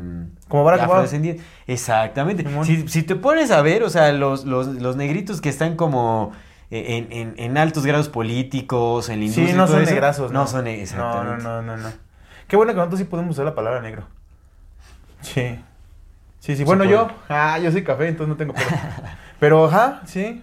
Sí, no, sí, claro. si usamos blancos también usamos No, negros, sí, o sea, por supuesto. sí, usamos pues, morenos, es muy usamos... distinto al otro, el, el- el término de peyorativo que utilizan en Estados Unidos, ¿no? Para Sí. referirse a ellos que el nosotros. Que nosotros sí, por Pues es supuesto. que, pues, pues sí, pues aquí No, pues en Estados Unidos usan blacks, así como de, de black community De black y todo eso, y pues es lo mismo, es la traducción literal. American. Esa es la, la traducción Sí. literal, o sea, no hay, no hay forma. Pero bien. no, es claro, o sea, y sí es cierto, pues el Barack Obama, loco. Sí, Barack no era Obama, negro, loco. este, esta... mm, Camila Harris. Camila Harris. Se llama Camila, no, es. Ca... Sí, es Camila Harris, ¿no? ¿Sí? ¿Qué es? No me acuerdo, pero ese. ese- Sí, es Camila Harris. Ajá. Es que Pero bueno, K. eh, eh, es, estos, este, digamos como... Que fíjate que lo que el otro día una. Kamala. Kamala Harris, Kamala sí, Harris, Kamala Harris. Una compita que es feminista subió, subió así su post bien, bien emocionada. Por primera vez en los Estados Unidos. ¿La conoces? Ya te diré fuera de aire quién es. Por primera vez en los Estados Unidos, una mujer. Eso muestra que el feminismo adelante es como morra. La Kamala Harris fue de las. Era la directora de, de penitenciarias en Estados Unidos. Esa morra encarceló a la mayor parte de comunidad negra de la que Sí. hay ahorita. Sí, por Esa morra se super enriqueció eh, eh, metiendo a la cárcel a negros que eran inocentes. Pues esa chichincle de los Clinton, no, Eh, no manches. no o sea. mames, o sea, pues, ¿qué pinche Kamala Harris Harris, ¿qué va a ser ejemplo de, de buena mujer si la morra No, para era nada, del para diablo nada. también? Sí, no. Sí, no, es una, es una tontería. Pero bueno, en fin. Entonces, eh, que ya no me acuerdo qué te estaba diciendo, pero... De los movimientos contraculturales Ah, de los- los Black Panthers. De los Black Panthers, que también es una, es una simulación. O sea, también analiza eh, justamente como su linaje familiar y todo ese asunto. Igual, eh, misma conclusión, pertenecen a tales familias. Eh, supuestamente fueron a la cárcel, pero, a- o sea, por matar gente fueron a la cárcel. Creo que los tres, este... ¿Cabecillas? cabecillas, creo que mataron a alguien. Esto ya, de estos datos ya después los podemos ver. Ahí les voy a dejar el paper igual de más Matthews para que lo lean, pero bueno. Este, supuestamente mataron a personas y se fueron a la cárcel por ello, pero los dejaron libres sin pasar. Creo que a uno lo dejaron nada más como dos semanas en la cárcel, una cosa. Pero que ni siquiera, o sea, por asesinato. Oye, amigo. ¿Tú y- crees, o sea, tú crees que a, a un, eh, a un afrodescendiente, un afroamericano, Sí, no, no, lo van a dejar salir de la cárcel por matar a alguien? Oye, ¿y no crees que todo este, por ejemplo, este tipo de investigaciones sean como... O sea, sí, bueno, no es que yo no, yo no leo ese paper, pero ¿están los datos corroborados? O sea, ¿sí están los datos corroborados de que los vatos salieron de la cárcel? Sí. ¿O es lo que dice el Miles No, no, ¿Sí es, es, sí, o sea, son los registros que se tienen, o sea, que realmente te dicen que bajo prohibition y quién sabe qué, lo dejaron salir después de tanto tiempo. Mm. Sí, es él, él básicamente analiza lo que te están diciendo en Wikipedia, Mm. ¿no? Así como, ya sabes, así Pues como sí, las- sí, sí, sí, sí. lo- los huecos que hay en las historias. Wikipedia, güey, ¿cómo? Joder la mañana, pero bueno. Sí, sí, sí. Pero aparte también te hacen creer, o sea, también la- este pedo de que Wikipedia es falso, te lo met- es metido, güey, de que no, no, no agarren sus cosas de Wikipedia porque Wikipedia es un medio también. Exactamente. Sí, o sea, te digo que eso de tus fuentes de Wikipedia y como, ay, sí, todos lo sacaron. de-". Y es un meme. Pero en realidad, o sea, es como, Ujú. bueno, en fin. Ajá. Ahora, eh, es muy curioso, ¿no? Que estemos viviendo una réplica De los 60 Pero ni siquiera es una réplica, sino quiere decir más bien que en ese momento fue cuando se implementaron todas, todas estas ideologías que cada vez las, las han ido reforzando en nuestro inconsciente. O sea, cada vez están más aferradas a la cultura, porque desde ahí fue cuando se implementaron. Y se siguen trabajando porque estos son todos los ejes a través de los cuales se nos está llevando a, a la agenda del nuevo orden. Sí. Todo esto. Se Sí. apoderaron de la, eco- de- de la ecología, se apoderaron, o sea, bueno, no se apoderaron, crearon los movimientos. Que eso también hay que entenderlo, los crearon. Porque si llegaron a existir como ciertas tendencias naturales del ser humano para oponerse a ciertas cosas, que yo creo que sí, pues no eran grandes como para que lo- las cooptaran. Más bien ellos generaron así como lo- los movimientos, porque es mucho más fácil crearlos que cooptar. O sea, si hubiera un movimiento fuerte de algo, es difícil, hasta podría ser difícil infiltrarse. ¿No? Pero cuando lo creas, o sea, aquí lo podemos ver, cómo surge el movimiento de los hippies antiguerra, creando una guerra. Además de que también cultivaron en ciertas universidades, ellos llevaron a sus El propios el- ponentes y hablaron en contra de la guerra. Todos los artistas que criaron en Laurel Canyon, que ahorita vamos a hablar. Se, di- se decía, me acabo de acordar algo, porque pues, a mí siempre me ha gustado la política y ese pedo, ¿no? Siempre, desde siempre, desde el mismo río lo he seguido. Ajá. Yo me acuerdo, carnal, que cuando se empezó a hablar del ZLN como más mainstream, el ZLN creo que empezó en el 94, cuando salió... Uh, deberíamos hacer un programa también de... Ajá, es que cuando salió eh, Car- Carlos Salinas de Gortari, creo que fue cuando se creó el ZLN, pero digamos que la primera así como fuerte fue en el 2000 cuando entró Fox, cuando, cuando empezó a popularizarse su comandante Marcos, pero se decía en los bajos ¿No fue con Cedillo? Con- ajá, es que fue en el del, del Carlos Salinas de Gortari y Cedillo, fue en el 94, fue en la transición. Ajá. Y en el 2000 fue cuando empezó el putazo, el boom del auge del... Yo estaba bien morrillo, tenía 10 años, güey, pero pues yo escuchaba cosas porque pues yo escuchaba Sí, cosas. sí. Y se decía en esas cosas que yo escuchaba, güey, que el ZLN también había sido creado por el gobierno, güey.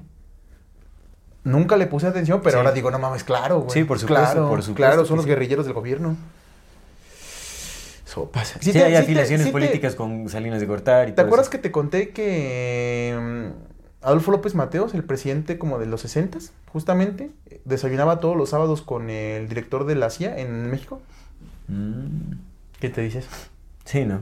No, no, pues sí. ¿Qué te dices? No, no es cultura general. No, carnal, y todos los No sábados es desayunaba cultura con ese popular, güey. por supuesto. No, pues sí. Toda la información.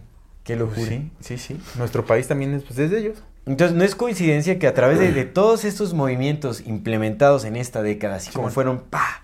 Fue un movimiento masivo. Si te pones a ver todo lo que abarcaron de la sociedad aquí, Sí fue todo, güey. ya porque aparte no solo fue, o sea, Estados Unidos en ese momento era la potencia. Sí. Pues muy conveniente porque Con Rusia. En muy, muy comillas. están, sí, Muy que después comillas. viene la, la guerra frito eso, pero bueno. Pero Estados Unidos era, era eh, la mayor potencia pues, ¿cómo podría decirlo? Globalizada en, en medios, en cuestión de medios.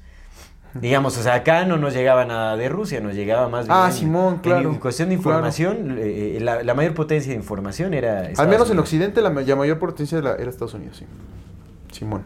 Pero bueno, muy conveniente porque entonces, eh, a partir de este centro de creación cultural, se globalizó este asunto. Tiene porque el sentido. movimiento hippie llegó a Nueva Zelanda, llegó a Australia, llegó a Inglaterra, llegó incluso a, a- en ese entonces Checoslovaquia. ¿No? Mm. Este, eh, también hubo un movimiento como tipo hippie que eran anticomunistas que se, de- se dejaban sus cabellos era largos. de la URSS. Qué curioso, qué curioso. Ajá. Es que tiene mucho sentido porque mira, si te pones a pensarlo, lo que te decía de Hollywood, si tú quieres hacer una guerra contra la gente, pues ¿qué haces? Lo metes en un medio en el que no tenga límites, porque Sí. no estás haciendo una guerra, ¿no? Si tú quieres meter, me- si tú quieres manipular gente de todo el mundo, pues no te pones directamente a manipularlos, creas movimientos culturales bajo tu dirección y, lo, y como esos movimientos culturales seguramente van a ser seguidos por personas que no estén dentro de, pues lo van a empezar a replicar, carnal, porque son movimientos entre comillas antigobierno y ¿qué, qué, qué es lo que hacemos? Cuando te prohíben algo, ¿qué haces? Lo quieres, Ah, sí. lo quieres, güey. Por eso tiene un chingo de sentido que nos prohíban las drogas, porque vamos con pendejos. Sí. No, es que, es que las prohíben por un lado, pero las promueven por otro. Pero es eso, lo que prohíben lo quieres, lo que está contra el sistema lo quieres, siempre, Sí. siempre estamos ahí como en esta lucha, sobre al- todo porque pues también estamos hasta la madre de Es la manufactura de lo alternativo. Sí. Algo más que quería mencionar acerca de eh, como estos movimientos ideológicos de impacto en la contracultura Sí. es la nueva izquierda. La nueva izquierda es como el pues, un neocomunismo, por así decirlo, ¿no?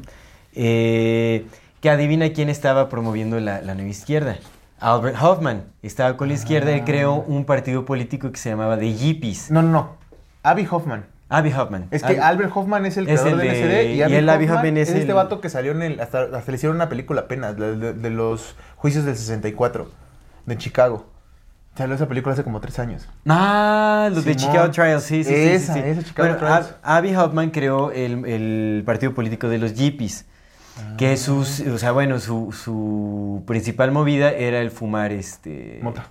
Ajá, fumar mota y postularon, o sea, como forma de supuestamente de crítica al sistema, postularon a un cerdo de candidato a, a no sé qué posición política. Te- te Los hippies, que era también como un juego de palabras con los hippies. ¿no? Recuérdame, recuérdame, ¿te acuerdas que aquí con el programa pasado me dijiste de algunos símbolos? Que el símbolo creo que de los humanos era un cerdo. Pero no me acuerdo. Ajá, ¿qué en el, cha- en el chamanismo este, mongol, de Mongolia.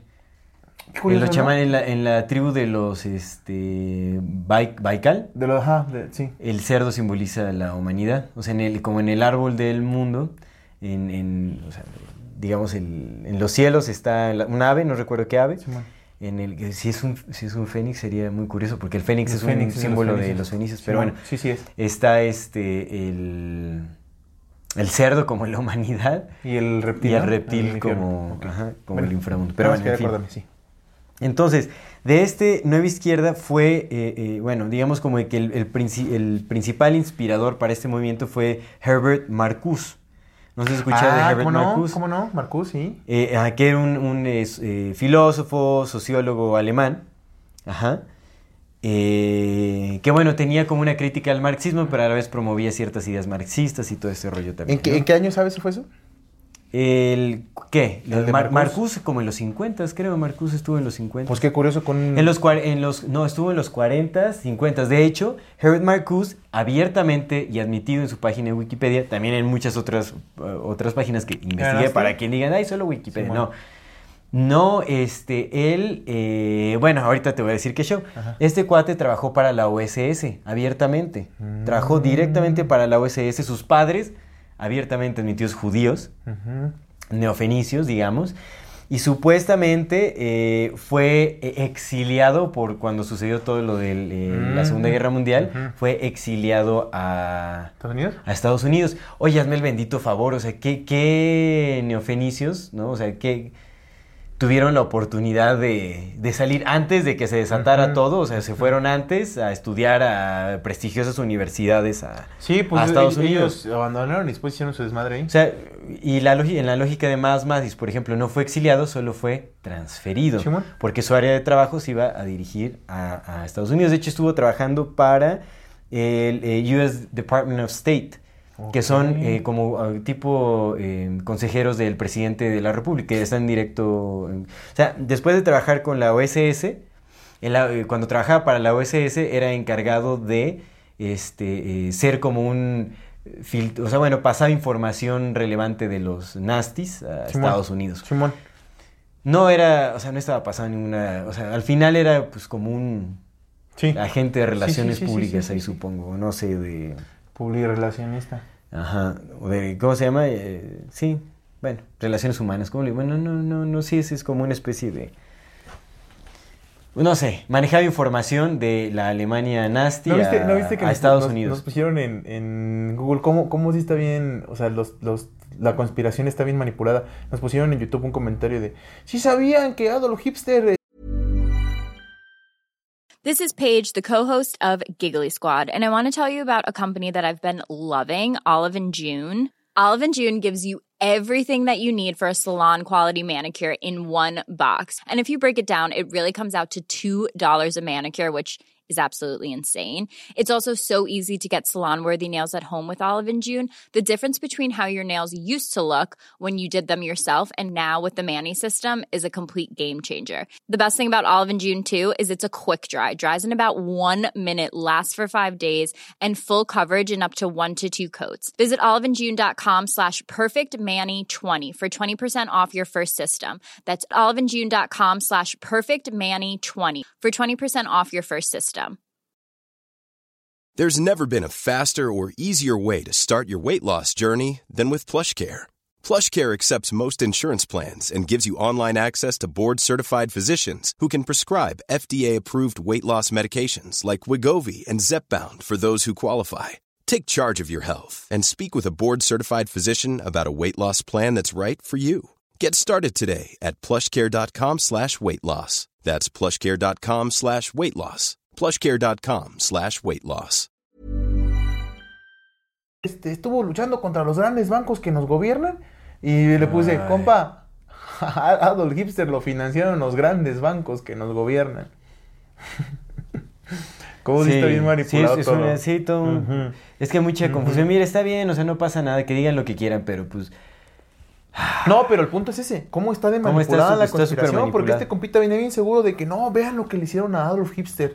¿Sabes? Ajá. No, a él lo manipularon. Dude, a ese vato lo Sí, financiaron no estos manches, güeyes. por supuesto que Ellos lo lo pusieron. Sí, ni siquiera se murió el güey, pero bueno, en fin. Pues ahí está, ya ves que el, el- el- el- el Herbert, el Herbert Bush, Prescott Bush, Prescott Ajá. Bush, el abuelo de Bush, junto con el JP Morgan, junto con el Robert Watson, fueron los que le dieron la feriezota a las SS. Ah, sí, sí, sí, Simón, es cierto. sí, sí, pues güey, financiaron. inversionistas, carnal, se hicieron súper ricos con eso. Más Sí, ricos de lo sí, que sí, hay. es cierto, JP Morgan ahí, Sí, güey. clave, Sí, clave. y el, el Watson, Watson estaba ahí en esas negociaciones. Se fue a hablar- Wa- Watson, Watson conocía al papá.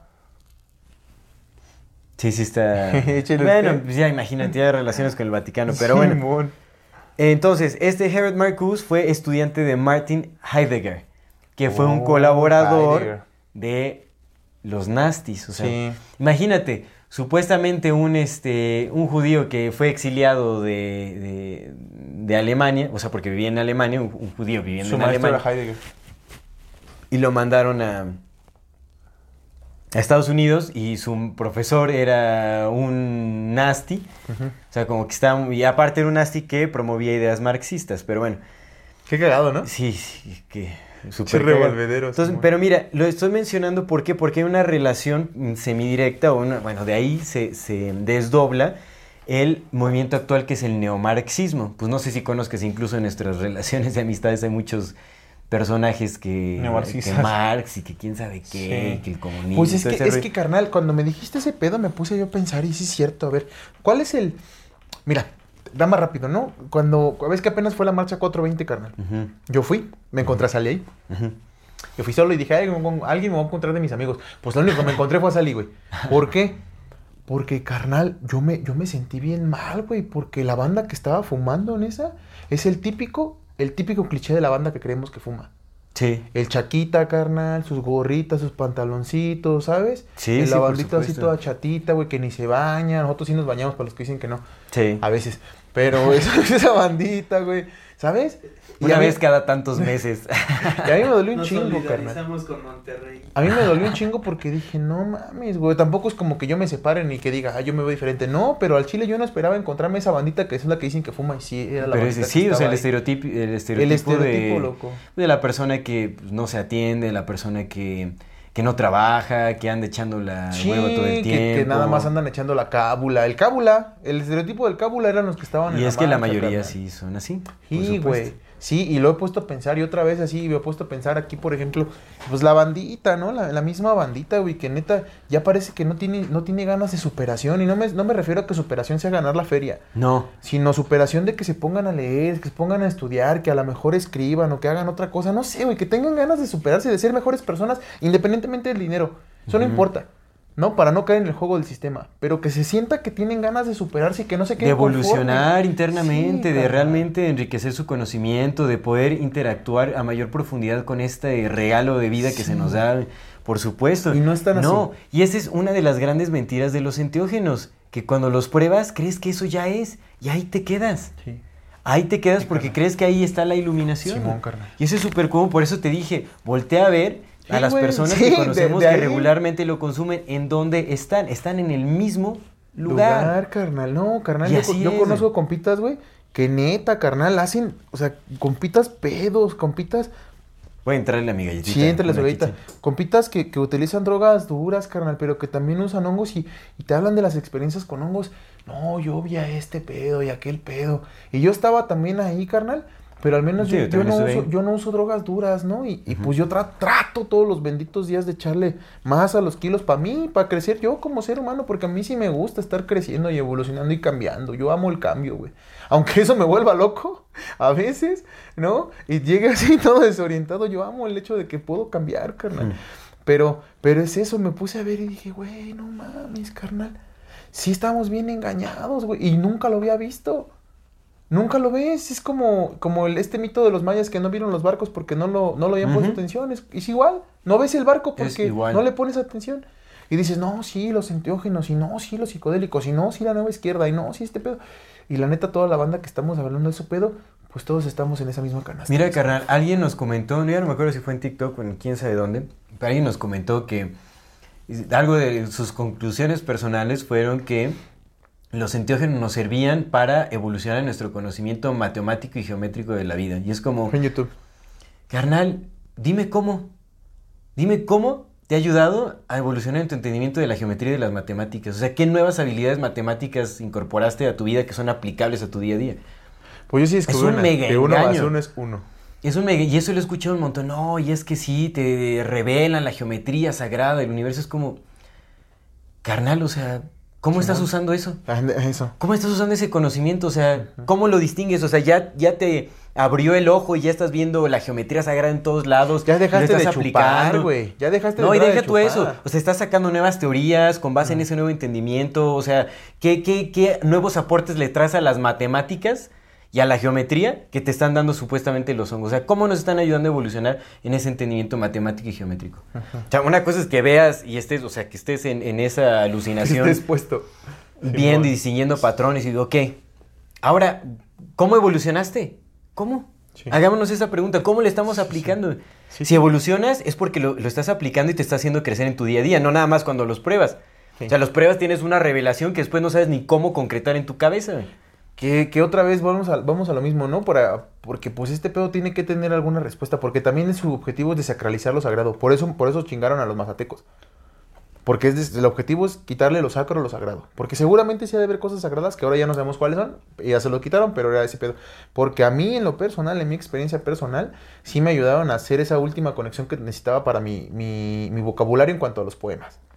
Hay un antes y un después de cuando, de cuando probé enteógenos así, a lo que escribí antes de enteógenos y, psicodélicos, a lo que escribía después, que sí puede ser completamente su gestión y que fue mi propia liberación, pero en ese aspecto a mí me funcionó esa sugestión. Porque me la creí completa. O sea, porque nunca la cuestioné y no sabía que era sugestión. A lo mejor ahorita las pruebo ya no me sirve de ni madres. Puede ser, porque ahora ya voy con. Pues no va a servir. Pero, pero en ese punto sí fue, güey. Pero tal vez, tal vez hubiera podido llegar al mismo punto sin ellos. Porque ya tiene un Sí, ratote que no uso y, y honestamente sigo evolucionando la forma en que escribo. Y ya tiene un ratote que no uso. Pues mira, ¿te acuerdas que cuando hicimos eh, bueno, DMT, Sí. la última vez yo fue así como, pues no, no le saqué absolutamente nada. Simón. Nada.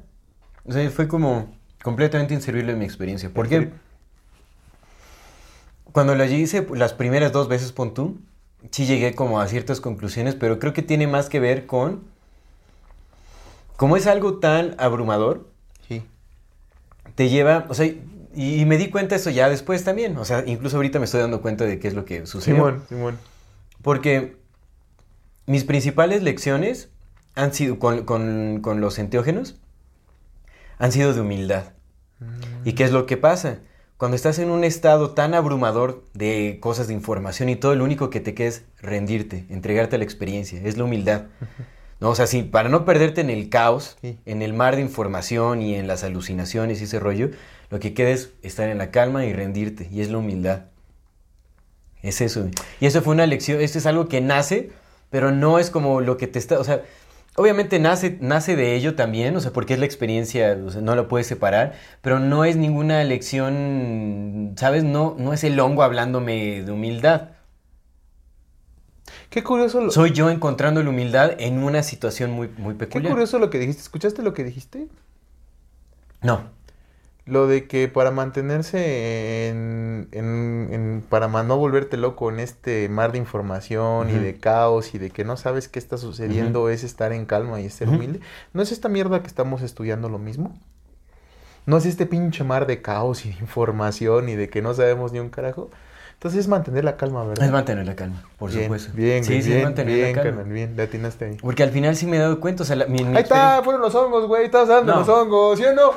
No, no, no empieces, por favor. Ya no es angosto. No, no, no, ya. Aunque Eso. septiembre, ¿no? Es- ya toda la banda ya no tienes como... ongeptiembre. Sí.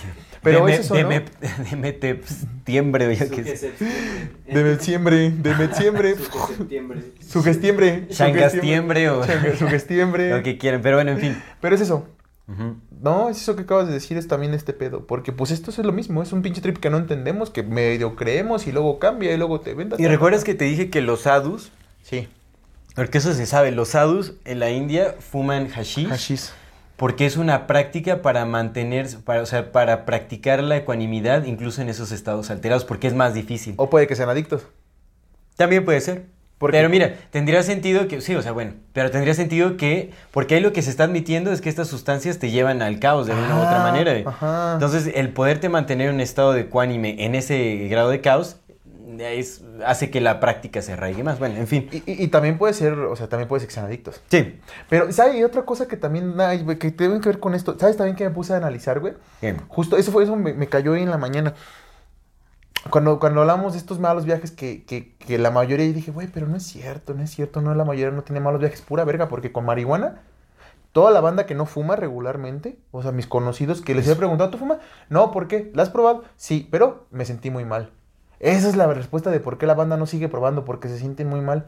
Yo seguí probando porque a mí me, porque yo veía que mis amigos se la pasaban muy bien y yo quería sentirme igual que ellos y por eso ¿Sabes? Pero la banda que no consume y que no es como su naturalidad Sí. y que algún momento la prueban, la mayor parte siempre es, es que me sentí muy mal. Sí, que est- est- están al borde de la psicosis. Sí, ahí. güey. Sí, o, o mal físicamente, Sí, o o, sea, sea.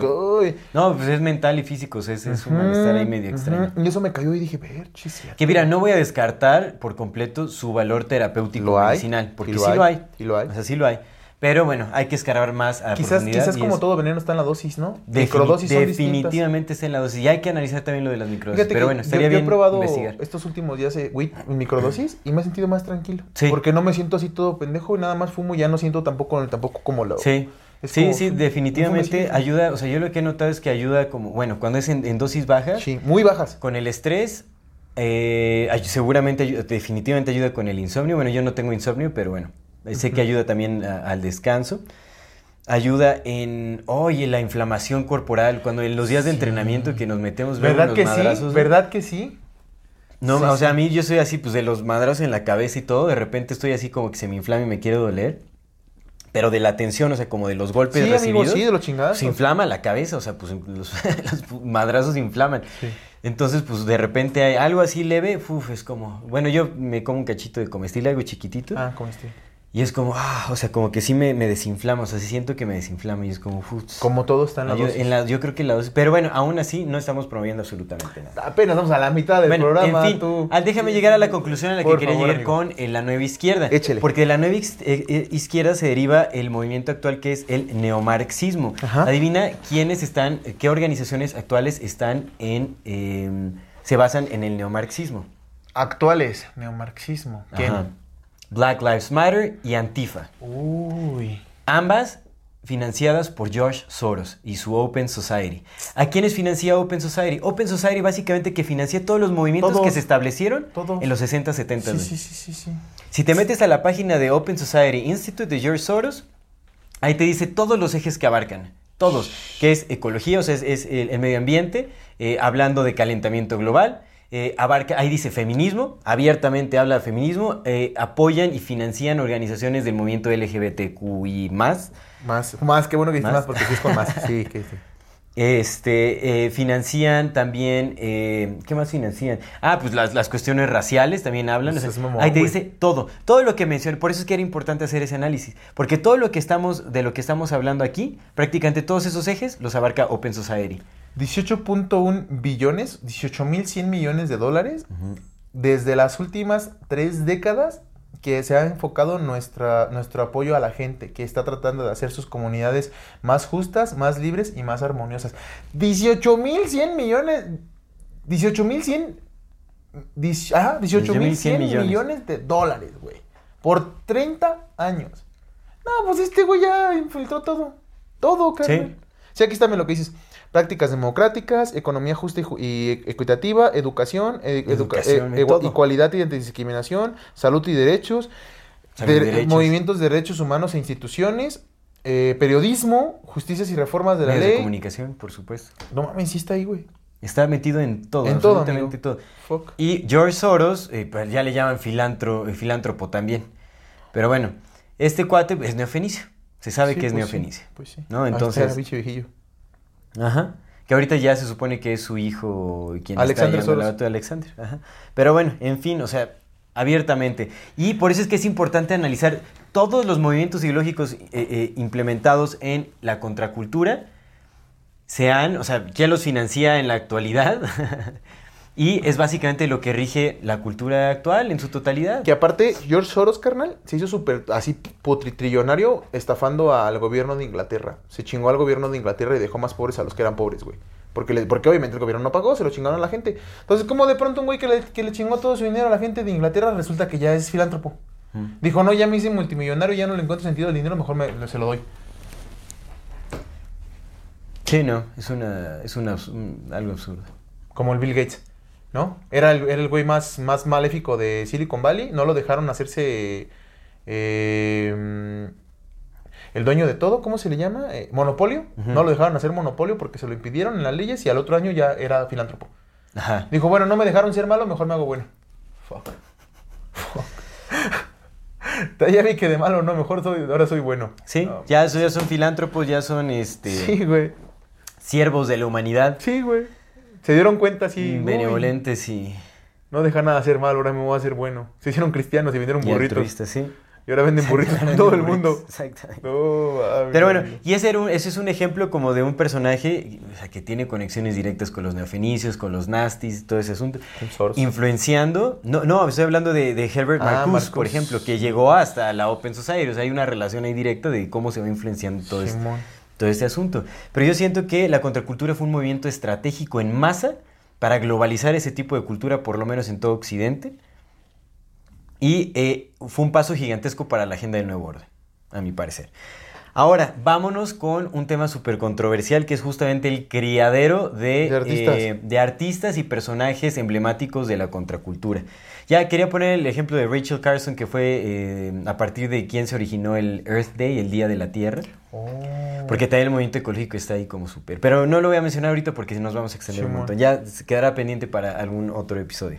que tenga que, que ver con la ecología y este asunto. Pero bueno, Y también en Laurel Canyon, pues vamos a hacer un programa específico Sí, de músicos. Canyon. De músicos, de músicos, así. de- pues es que en Laurel Canyon había músicos, cineastas, directores, o sea, directores, actores. ¿Y quién fue el que dijo que la manera de... que no, no, no te preocupes en controlar a la raza? Tú nada más controla a los que los influyen. Sus músicos, sus poetas, sus artistas, sus psiquiatras. Ya lo mencionaste. Aldous el- Huxley, Aldous Huxley. Aldous. Huxley. Sí, pues ahí está. Aldous Huxley, güey.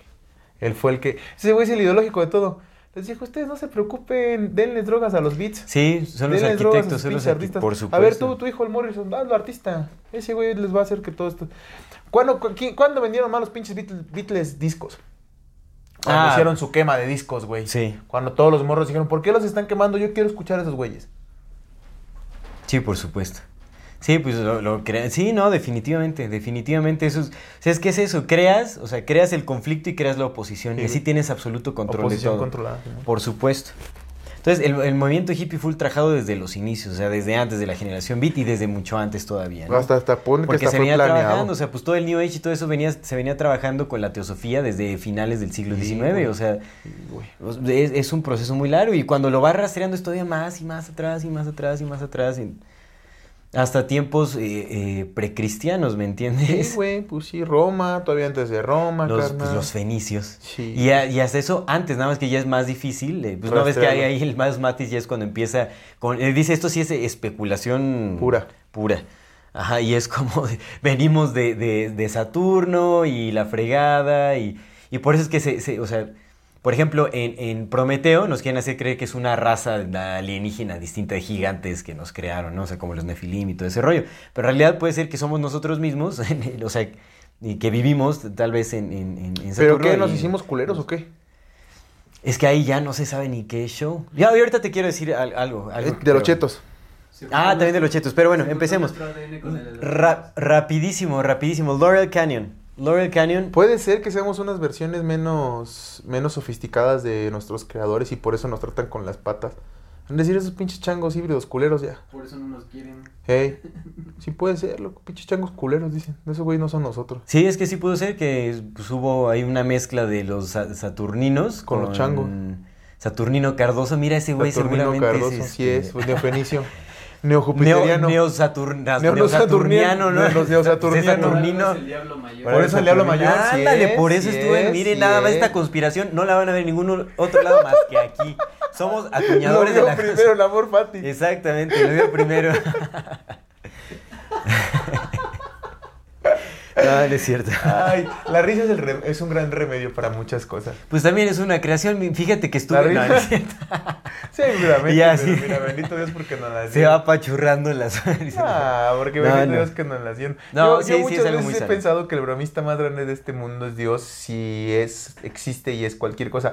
Porque, pues, tan maravilloso como es, que es nada, y sin embargo creó todo. Imagínate que creó galaxias, y creó cúmulos, y creó electrones, y sabes, y toda esta maravillosa, pero también creó secuestros y violaciones de niños, y también creó sangre, porque pues se caga de risa. Es el bromista más grande, porque al final nada tiene sentido, porque pues todo está ahí. No lo sé. Qué feas bromas se avienta a veces, ¿verdad? Sí, Pero pero, es el bromista más grande, carnal. Pues bueno. Entonces, regresando al Laurel Canyon. Simón. Laurel Canyon es una región en California, en Estados Unidos, que está un poco aislada. Está en, es un área remota de California.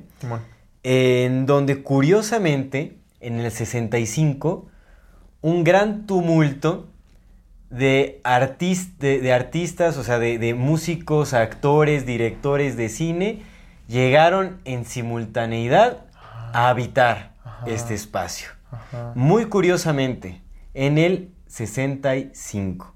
Ok. Es- esto está... eh, ¿Documentado?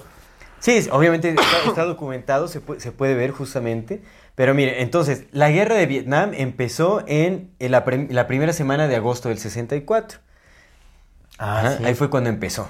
Cuando el, el Morrison papá quemó su barco. Ajá, esto es bien importante. ¿Cómo empezó la guerra de Vietnam? O, o sea, ¿por qué fue que se originó? Es un evento que se llama el, el incidente del Golfo de Tonkin. ¿no?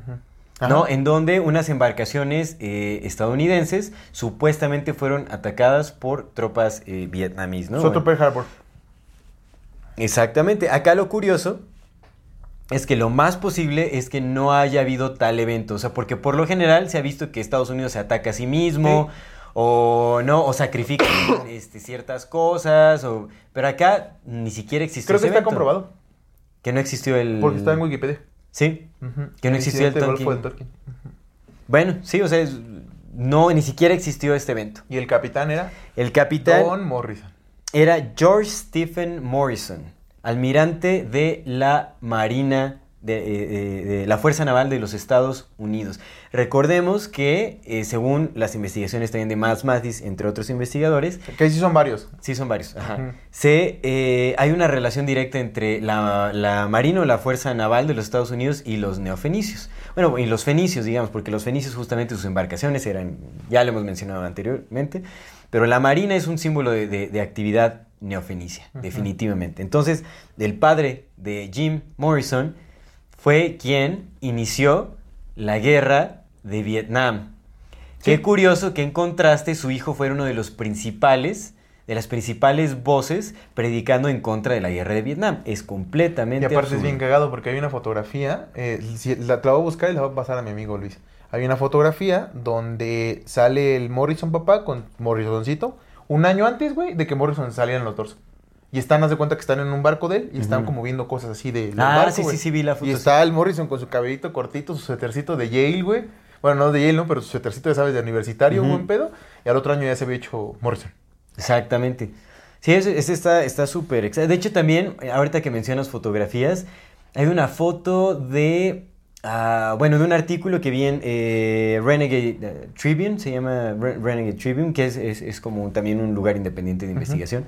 Donde encontré un, do- un documentación muy buena de Laurel Canyon, que de hecho esta información se documenta en el libro de David McCowan, un periodista también independiente, que escribió un libro que se llama Weird, Scene- We- Weird Scenes Inside the Canyon, o Escenas extrañas dentro del cañón. O sea, refiriéndose al Laurel Canyon. Un libro muy documentado, la verdad es que está muy chévere. Y la página, en la, creo que está, de hecho está gratis en la página de, de tributo a este compa que lleva a su hija, que él ya murió. Entonces su hija eh, maneja su página y ahí está como su libro, digamos, prácticamente gratuito para leer en su página. Está súper chévere la información, o sea, la investigación es, es Ah, tremenda. Entonces, eh, muy, muy curioso que en Laurel Canyon, en, en los primeros meses de 1965, llegaron tumultos de músicos, de, o sea, de los más grandes músicos, de los más emblemáticos de, de- de toda esta escena de hippie y todo ese rollo, llegaron a vivir todos a Laurel Canyon. ¿Quién los llevó? ¿Quién les dijo que ahí era la escena? O sea, no había escena. No había escena Ah, musical por ahí así. cerca hay una base naval, ¿no? Ajá, por ahí, sí, sí, sí, también había una, una base naval. No, y, y otras cosas también, este, eh, ahí hay cosas bien extrañas. Entonces, quiero mencionar algunos personajes. En este artículo que les vamos a compartir ahí también, viene una lista como de personajes Que salieron de ahí. que salieron de ahí. Entre ellos está obviamente Jim Morrison. Y curiosamente, todos estos personajes tienen eh, padres. Eh, de la en- milicia. En, de la milicia, en departamentos o de inteligencia o en la marina. Sí. Eso es, o sea, es un patrón que está ahí y abiertamente admitido en Wikipedia y obviamente en otras fuentes también para que digan, ay, ¿cómo es Wikipedia? Pero otra vez recalcamos, en Wikipedia se te deja ver lo que no les importa que veas. Sí. Ahí hay muchas claves que puedes investigar independientemente. Pero es información que si está abierto en Wikipedia, está abierto en otros Ajá, es que Wikipedia, digamos, es como la oficialidad, Ajá. entre comillas, ¿no? Es que justamente es lo mainstream. Es lo más mainstream, exactamente. Ahí está. Entonces, bueno, Jim Morrison. Ajá, que ya vimos que su padre fue, o sea, que le llaman el rey lagarto, aparte, ¿no? El creador de la guerra de, Vi- de Vietnam. El, padre era el, este, el creador de la guerra de Vietnam, ¿no? Y Morrison Promovía la mezcalina, el peyote, exactamente. Decía También nos dicen que Jim. Morrison venía de un background de... Bueno, todos los pintan con un background de pobreza y todo eso. No mames, Jim Morrison, pues era acomodado, carnal. Sí, no, cañón. Eh, John Phillips. John Phillips fue, fue uno de los organizadores del Monterey Pop Festival. Oh. Y eh, perteneció a la banda de los de Papas and the Mamas. ah, no es. mames, súper, sí, súper Sí, súper famoso, también. súper influyente. porque aparte ellos también... Es la de... eh, taranarina. No, esos es que ellos también le producían a otras bandas estrellas, Sí, de que eso es lo Mamas. que, es lo que estamos viendo. Pero bueno. Son los de California Dreaming.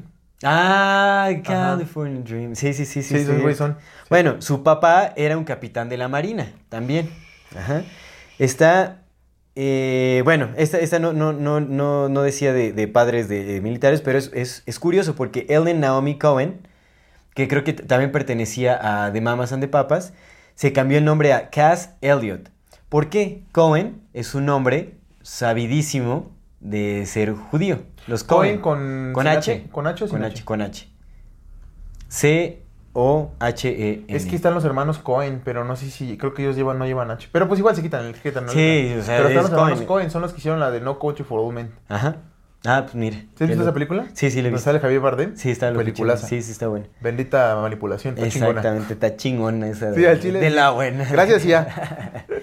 Pero bueno, Te queremos, igual entonces, que los Ellie chinos. Naomi Cohen se cambió el nombre a Cass Elliot, así es como, o sea, completamente se eliminó sus nombres, supongo para no dejar como Simón. rastros por ahí, pero ella pertenecía de Mamas and the Papas.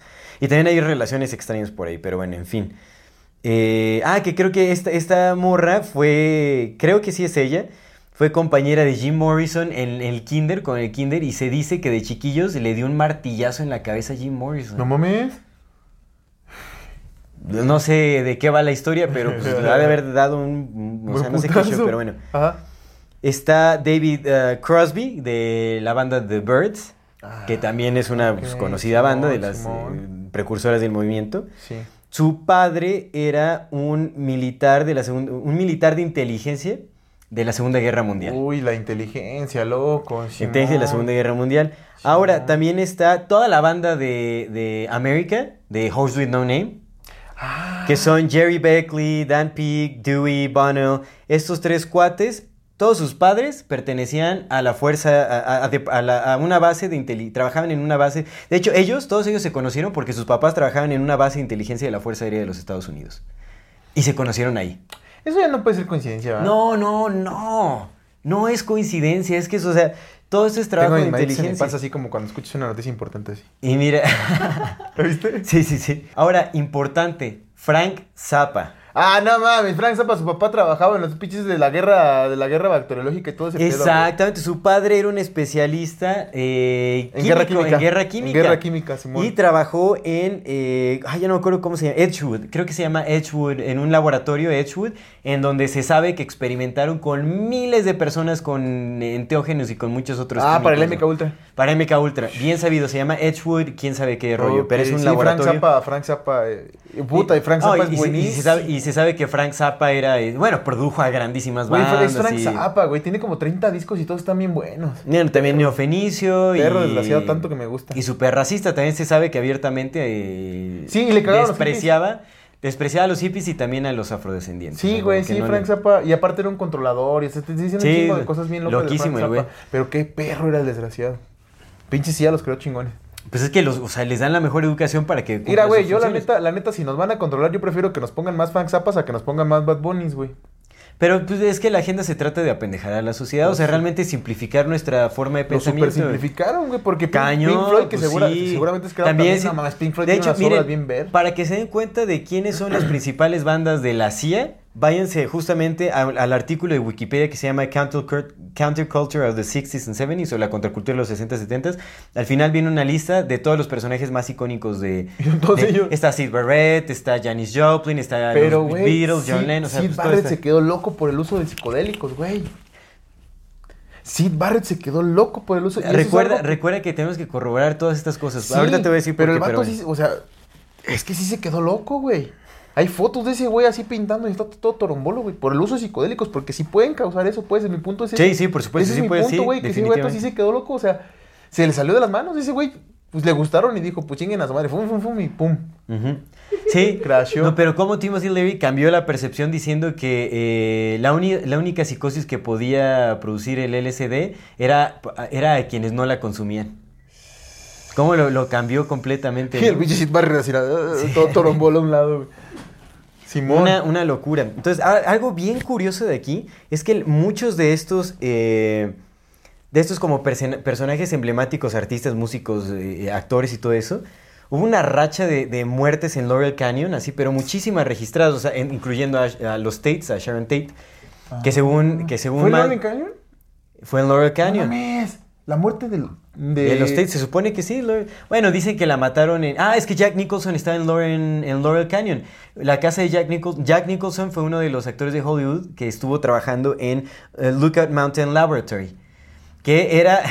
es una... una mm, un complejo...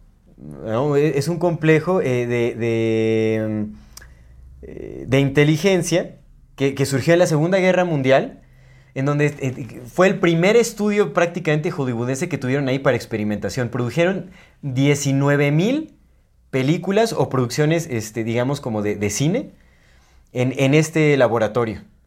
Mucho más de lo que ha producido Hollywood.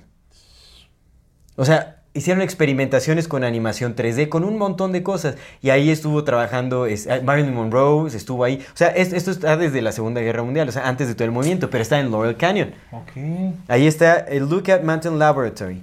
Y de ahí, a- ahí trabajaron, ahí de ahí surgieron también muchos directores de cine de Hollywood. Ahí estuvo involucrado Disney. Ah, bicho, de todo, güey. Pero pues bueno, ahí estuvieron, ¿me entiendes? Entonces, y Jack Nicholson estuvo también metido ahí. Recordemos que fue, creo que fue, sí fue en la casa de Jack Nicholson en la que supuestamente sí, mataron sí, sí, sí. a, a- a Sharon Tate. Bueno, en fin. Según también en un paper de, de Miles Mathis, todo esto fue súper falso. Yo ya no pude leer mucho este, este paper, pero me quedé con un análisis de, la fotografía que más se, se propaga en internet. Y pues estaba muy locochón porque ahí, o sea, realmente se supone que la apuñalaron quién sabe cuántas veces en el pecho. Y en el pecho no solo tiene como manchitas así leves de sangre, o sea, como Ok. esparcidas. No tiene como el, la oye, Oye, tienes quién sabe cuántas puñaladas en el pecho, tienes un montón de sangre. Otra cosa es que sale sonriendo. En la foto que, que más se promueve en internet de la muerte de Sharon Tate, está sonriendo. ¿No te parece un poco Sí. extraño? Recordemos que estamos hablando de actores. man. Sí, sí, sí. Y ahora, y, y esto de, de- de- de fingir muertes es súper propagado en, en Hollywood, en la industria musical, es el club de los 27. Realmente tal parece que finge la muerte de los artistas como un término de contrato. Es como el programa que, ibas, que, que se iba a implementar, o sea, de, o sea Pero ¿para ¿por qué te 27, necesitábamos? güey? Pues tal, es que recordemos que también se, o sea, como que bromean con la gente, güey. O sea, simplemente es un término de contrato, entonces los terminan todos al mismo tiempo, o sea, al final es como... ¿No? Y crean un patrón algo curioso para generar así como un misticismo alrededor de eso, pero ni siquiera esos del Club del 27 es lo de los que más teorías tienen de que no están muertos. Sí. El Club de los 27 es simplemente un término de contrato para el trabajo, para, el de- eh, eh, para estos departamentos de No dice inteligencia dónde fue, pero de, estos artistas. Entonces Kurt Cobain está vivo. Es, es posible ¿Entonces que sí. Valentín Elizalde está vivo? Ah, Ojalá, bueno, sí. mi gallo de oro, mi gallo de oro, güey. me Pues hasta puede ser, es 27. que realmente es una estrategia muy, muy conocida en, en este... O sea, el, el fingir las muertes. Pero O sea, es- Valentín es, como un término de contrato y es como ya vayan a hacer sus vidas a donde se les dé la gana. Ay, oye, ¿tú crees? O sea, tú dime, Jim Morrison, ¿tú crees que lo van a ma- querer matar de una sobredosis y lo van a dejar que... se- O sea, pertenece a todo el plan. ¿Tú crees que no le van a decir, güey, no, no... cons- o Pues sea, a lo mejor sí lo mataron para. Espérate, espérate. A lo mejor sí lo mataron como un. Como un este. mm, Una entrega de sangre, güey. Pues era su jefe. Acuérdate que el día que su jefe lo hicieron almirante, al día siguiente Morrison se murió. Pues justo es como ya, te toca otra cosa o ya, o tal vez un contrato como ya dejen a mi hijo salir de este rollo. O a lo mejor sí se lo mataron. Le dijeron, te No, vamos a a tu no, hijo". carnal, si hicieron, as- o sea, si subieron de puesto a, tu- a su jefe, ¿tú crees que...? O sea, es que No eh, eh, ahí- sabemos. es ahí, Tú lo has dicho muchas veces. No sabemos. carnal, usa el sentido común. Ve todas estas Ay, ¿sabes muertes qué? super fingidas de, de todos estas, o sea, no los están matando, los están, Sí, es pero término de contrato el y vámonos sentido- para el otro sentido lado, común nos ha llevado a otros lados, güey.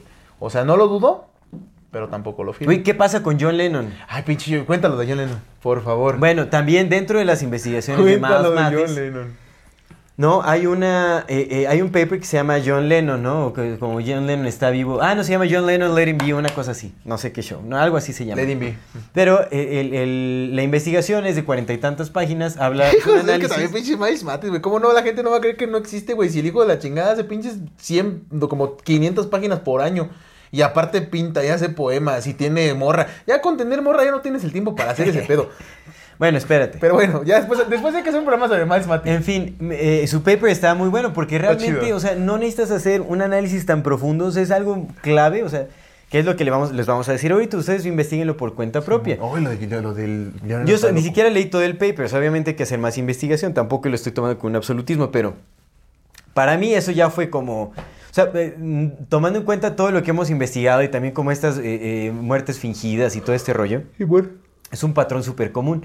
O sea, cuando finge la muerte de alguien es como término de contrato, porque al ser personajes famosos, ¿tú crees que los van a dejar en las calles? No. O sea, pues seguramente firman un contrato como vas a trabajar para el departamento de inteligencia. ¿No es más necesitamos fácil que hagas los esto y pum. No, que- pues son las élites, cara, son las familias, solo entre ellos les importan. Pero es que no, mira, porque, o sea, sí, la- la- la- hay que recordar que las élites es el 1%, güey. Y es lo que dice el Miles Matis también. Lo que dice este güey es, las élites son ellos, pero la banda que trabaja para las élites, no todos están de acuerdo con lo que están haciendo. No todos pertenecen a las élites, siguen siendo desechables. O sea, también hay que tomar en cuenta ese Sí. pedo, que el papá de Jim Morrison seguramente no era de las élites, el vato trabajaba en un barco. No, ¿cómo no? Marina. Por supuesto que era de las Espera, élites. espera. Era trabajador de las élites, pero seguramente no era de las familias de las élites. Bueno, no seguramente. Sí, no es sé. de las familias. Los Morrison, bueno, también hace su análisis genealógico De de los los, Morrison. Sí, todos están relacionados. Pues también no eso es pondrían a cualquier güey, ¿verdad? Sí. Pues sí, sí. Es lo que pasa con Jeffrey Epstein también. Es como, ay, sí, se suicidó y todo. La teoría de conspiración más sonada es que lo mataron sin que nadie se diera cuenta. Es como, ay, sí, lo- no lo mataron, lo retiraron por ahí en algún lado. O sea, e- es una lógica que también dice más más. O sea, en realidad a las élites les vale gorro lo que la gente piense de ellos. güey. Lo único que les importa es lo que piensen en su comunidad de élite. Nada más. güey. Ellos se van a descansar a cualquier isla, se van a una mansión. De hecho, ni siquiera salen tanto. O sea, nada más viajan a, a megamansiones o a islas o a todo privado. Porque es en donde no son identificables. Pero bueno, John Lennon. John Lennon, Es que. Curiosamente, en el 2000, ¿qué fue? En el 2014 creo que salió, Bueno, ¿no? Sí. En 2014 salió una película que se llama Letting Be. La 2012, premisa... ¿no? 2012, bueno, no sé, en el 2000 algo. Sale esta película que se llama Letting Be. La premisa de esta, peli- de esta película eh, es justamente la teoría de, de conspiración de que John Lennon sigue vivo. De que su muerte fue fingida y sigue vivo. Ahora, lo que pasa es que, eh, eh, bueno, en, en- en el, la res- en- en el resumen de la película se trata de que dos chavos eh, van caminando en la calle o algo así y descubren a un, a un músico que está tocando en las calles que se parece muchísimo a John Lennon, o sea, que es básicamente igual a John Lennon de, a cómo se vería si hubiera 2008. sobrevivido, del 2008. ¿Cómo se vería John Lennon si hubiera sobrevivido? Es ese cuate que se encontraba ¿Cómo en la se vería, calle. cómo se escucharía y cómo lo haría? Exactamente, entonces encontraron un tipo idéntico a John Lennon de cómo se vería si tuviera la edad sin que hubiera muerto, digamos, ¿no? O sea, diciendo que está vivo. Y, eh, pero bueno, es muy curioso es esto de la película, porque bueno, cómo funcionan las élites en estas eh, manipulación de la información y, y en el desvío de, Sí, en el desvío de la verdad, es que justamente, o sea, te ven la cara, ¿no? O sea, agarran una teoría de conspiración, la pasan a la ficción, de una u otra forma la manipulan y la hacen poco creíble, o la pasan al grado de ficción para que la descartes y digas, ay, es una teoría de conspiración. Aquí les ponemos el trailercillo. un pedacito. Se llama Letting Be, ¿no? Eso, hasta eso como déjenlo ser. Let him be. Let him be, o sea, déjenlo ser, básicamente. Es como, Como ya no molesten al John Lennon porque A John Lennon sigue falso. vivo. a John Lennon no falso, al, bueno. Pero es que es cagado porque, por ejemplo, por eso crearon la, la, la falsa muerte del Paul McCartney, ¿no? Como para distraer y todo ese pedo, güey. Sí, también. Bueno, en fin. Los, los virus se- No, son que se la- supone, se supone que a Paul McCartney lo reemplazaron también con un actor. O sea, Pero sí hay, pues mucha- es que también hay evidencia fotográfica y todo eso. carnal, como para desviar la verdadera atención del que sí, del que sí Pues retiraron también- que fue John Lennon. Ah, bueno, también podría Ajá, ser, también podría ser. Que son pero bueno, muchas cosas, güey. en fin, entonces, en esta película ven prácticamente a John Lennon. O sea, es, es Sí John es, Lennon. sí. El parecido es impresionante. Ahora, ¿qué es lo curioso de esta película? Que ahorita ya no la encuentran en ninguna plataforma. Porque al parecer tuvo un efecto contrario al que buscaban. O sea, en lugar de que la gente descartara esa teoría así como, ah, pues ridícula, empezaron a cuestionarse aún más por el gran parecido que tenía este actor de John Lennon con cómo se miraría, cómo se vería John Lennon en la actualidad. Ahora, el director de esta película, curiosamente la página de IMDB, ahí se puede ver el, el trailer, pero esta película ya no la encuentran en ninguna plataforma. Sí, o sea, creo no que eh, el- al momento de- en el que escribió el paper Matt Mathis, eh, decía que había una copia en eBay que se vendía como una copia rara en 120 dólares, una cosa así. Pero realmente no, o sea, yo la busqué por torrents, por varios lados y no encontré esa película, solo está el trailer. Y en, en IMDB es en donde viene la información de los directores, de los actores y todo este rollo. Pues el director es la única producción que tiene. Sí. Supuestamente en una entrevista dice que tiene otros trabajos y tal, pero no están registrados en IMDB. O sea, prácticamente, a mí me da risa cómo lo pone más, más, dice, ¿no? Prácticamente que nació el... Nació este director, hizo la película y ya, se va a morir, ¿no? Así ese es su propósito de vida. O sea, nació, pues, sal- salió de la nada para hacer la película y ya. Porque ya no ha hecho ningún otro trabajo, o sea, ya, no está. Voy a hacer la El- investigación el actor- de los apellidos del Morrison. El actor que supuestamente hace el personaje que es John Lennon, que tiene un nombre Mike Stacy o algo así se llama. Mark Stacy. El, el- el personaje de la película. O es el actor, ¿no? Creo que el actor es Mike Stacy. Bueno, no sé.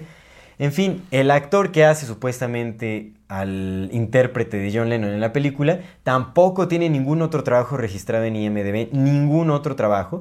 En la entrevista que le hacen al director, él dice que, ay, llegó este personaje y este fue, fue el, primer, el primero del casting, este, y como era tan perfecto, ya no tuvieron que hacer más castings. Entonces, coincidentemente, llegó un personaje que era idéntico a John Lennon y ya no tuvieron que buscar más, se quedó él como actor. ¿No? Entonces, eh, eh, eh, y que las canciones las hizo un estudio que se llama Abracadabra. Como una palabra de tipo broma, o sea que tampoco tiene registro alguno de que haya una empresa abracadabra que haga música ni nada, o sea, es, o sea, eh, hasta eso es como, como que las élites us- usan palabras bromas y cuando estás buscando información te van a poner palabras broma como, pues porque les gusta verle la cara a la gente. Como los Merry O no creen que vayan a, a- a investigar, ¿no? Entonces, una, una falacia total. Y coincidentemente también los otros actores eh, que están en, en la película sí tienen registro en películas de IMDB, pero no como personajes principales. Y curiosamente son películas ¿Cómo que el tienen nombre que del ver. director, no? Peter McNamee. Ah, Peter Ah, McNamee. eso no lo dijiste, Peter McNamee, exactamente. dilo, ¿cómo se Peter? McNamee. Peter McNombre. O Magnombre, prácticamente. Nombre. Entonces, no manches. Peter McNombre. Se maman, o sea, un nombre. Sí, o sea. Ve Es como, cómo, cómo como se llamara Juan Apellidos. Ajá. Juan Apellidos. Apellido, sí, sí, sí, no es una, una barrabasa. O sea, imagínate. ¿Cómo John? ¿Es John o qué es? No, es este. Peter McNamee. Peter McNamee, ¿no? O sea, McName casi, casi, ¿no? No, McNombre. No manches, una. No, es que nos ven la cara Juan- durísimo. Juan. Durísimo, nos quieren ver la cara. o sea, es, es absurdo cómo se burla la gente. Y bueno. Mark Stacer es el que, el que según Mark significa a John Lennon. Bueno, John Lennon era un, un prankster, eso también hay que saberlo. En, en la canción de los Beatles de Yellow Submarine, de Yellow Submarine, en la Sí. canción, yo, su- se supone que a petición de John Lennon hay una parte en donde meten una frecuencia que es solo eh, audible para los perros y los hace ladrar. Y eso yo lo corroboré después, porque siempre que ponía esa canción yo en, en mi departamento, cuando, bueno, en el departamento que vivía con mis padres en, en- cuando llegué a vivir en Canadá, ponía esa canción de Yellow Submarine Cuando eras cooptado. cuando era cooptado, no, exactamente. Dios, Cuando me llevaron a la universidad de... no sé a cuál, pero bueno, No sé a cuál. a ninguna parte, pero bueno, en fin, La Universidad de Maxia. la universidad de la vida, este... Maxia se llamaba. Pero bueno, en fin. No, no se déjame terminar.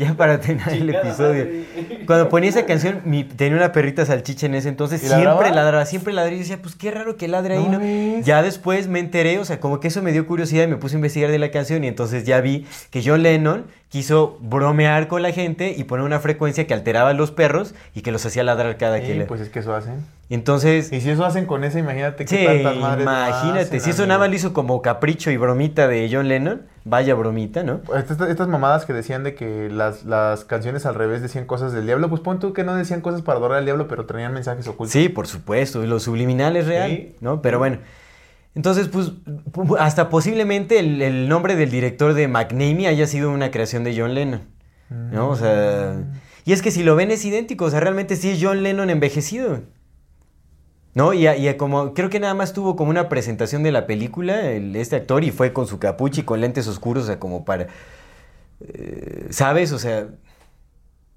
no sé, como muy raro todo, muy, muy raro todo. No hubo tanta información y tampoco hubo tanta propagación de la película. Ahorita se está intentando quitar toda De la información de todos lados. sí no es rarísimo. Entonces, búsquenlo. Let It Be, película de producción del 2010 eh, 2008. Qué cagado que no de esté, Peter ¿no? McNamee. Qué cagado que no esté en, en- en internet.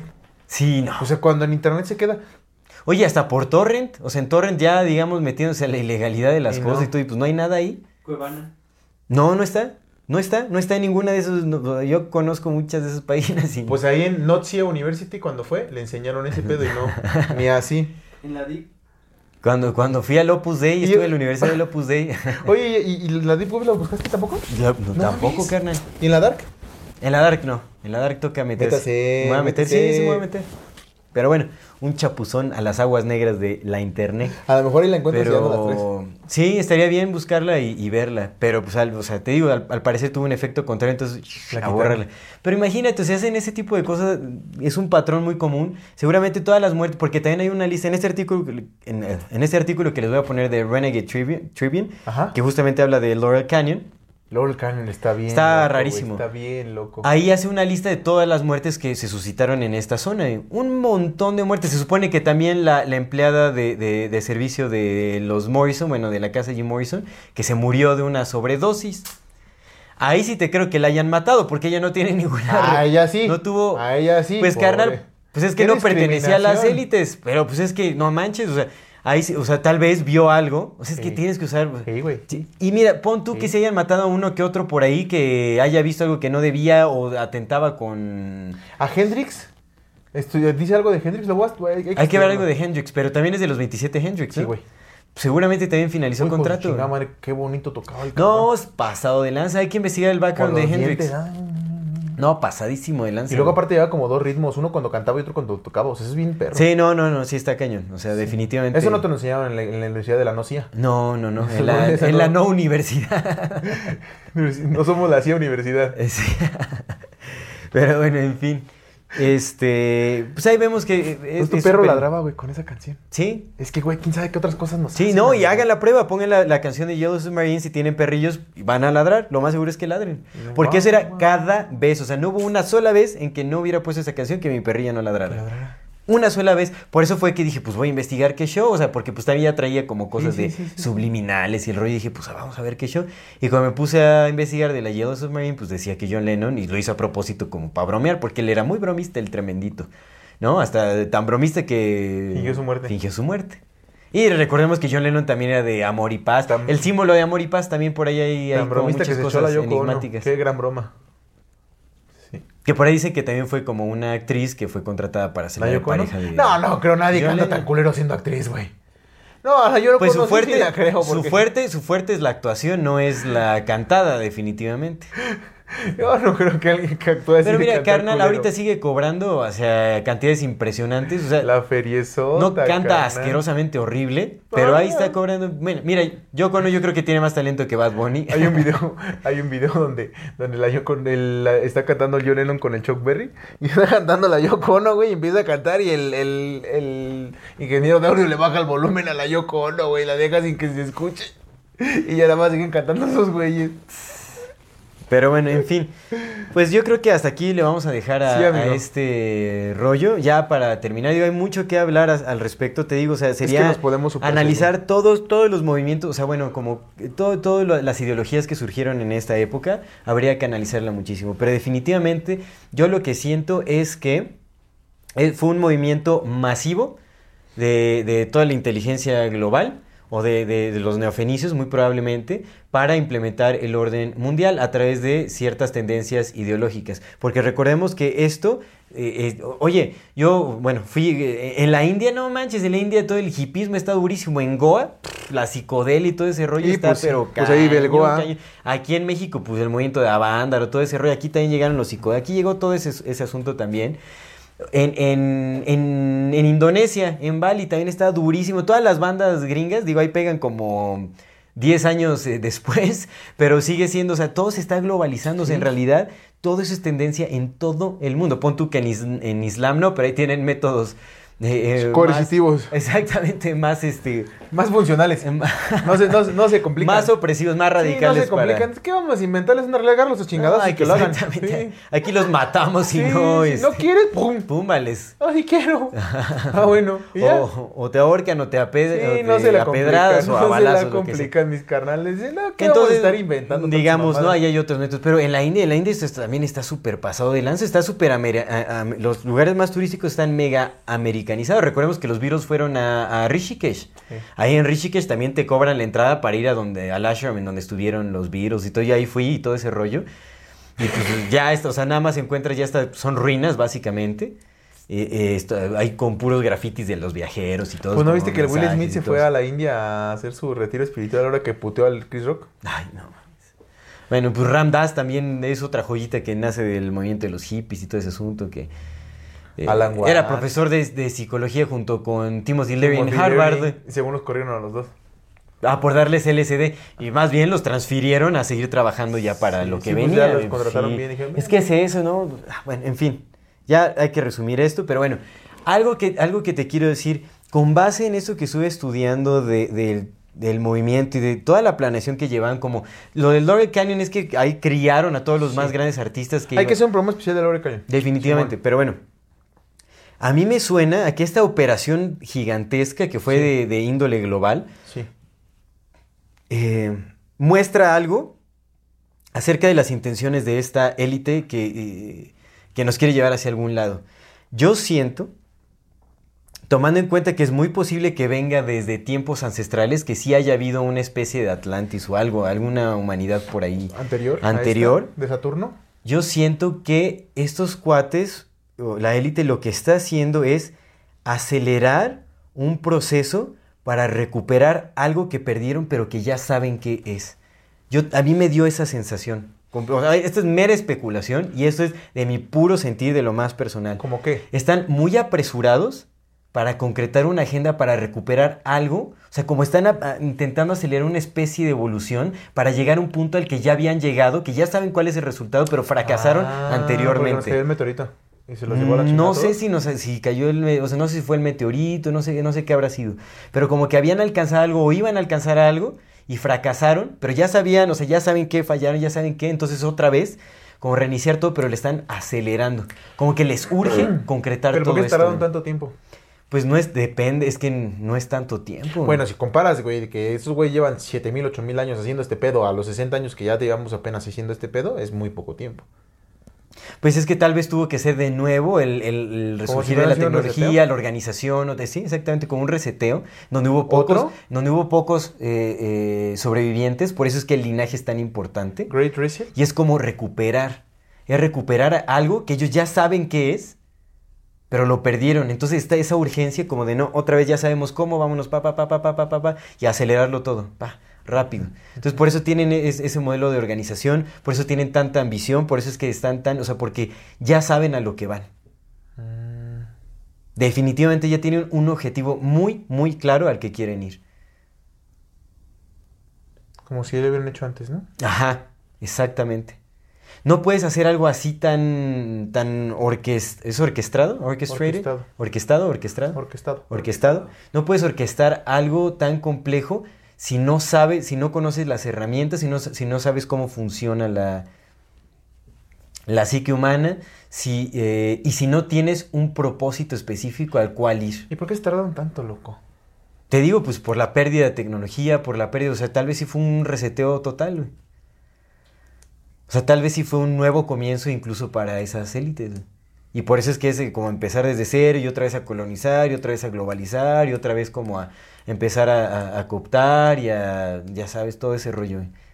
Pero, o sea, se ve que lo hacen, a pesar de que se han tardado, a, nue- a nuestro parecer mucho, tal vez realmente lo están haciendo muy rápido.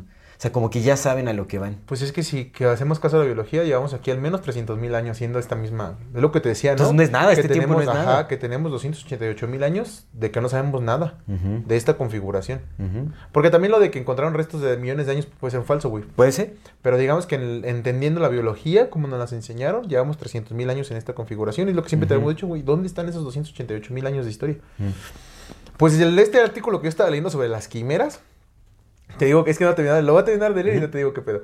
Pero decía que haz de cuenta que, que sí dice que sí llegamos a este, a este desarrollo de, de, de, de inteligencia artificial y esa inteligencia artificial es la que nos tiene en esta Matrix Mm. haciendo estas cosas. Ya, ya, ya. Y que los Rockefeller y todos esos vatos son sus sirvientes, ¿no? Pero que es esta inteligencia como haciéndonos repetir todo este pedo.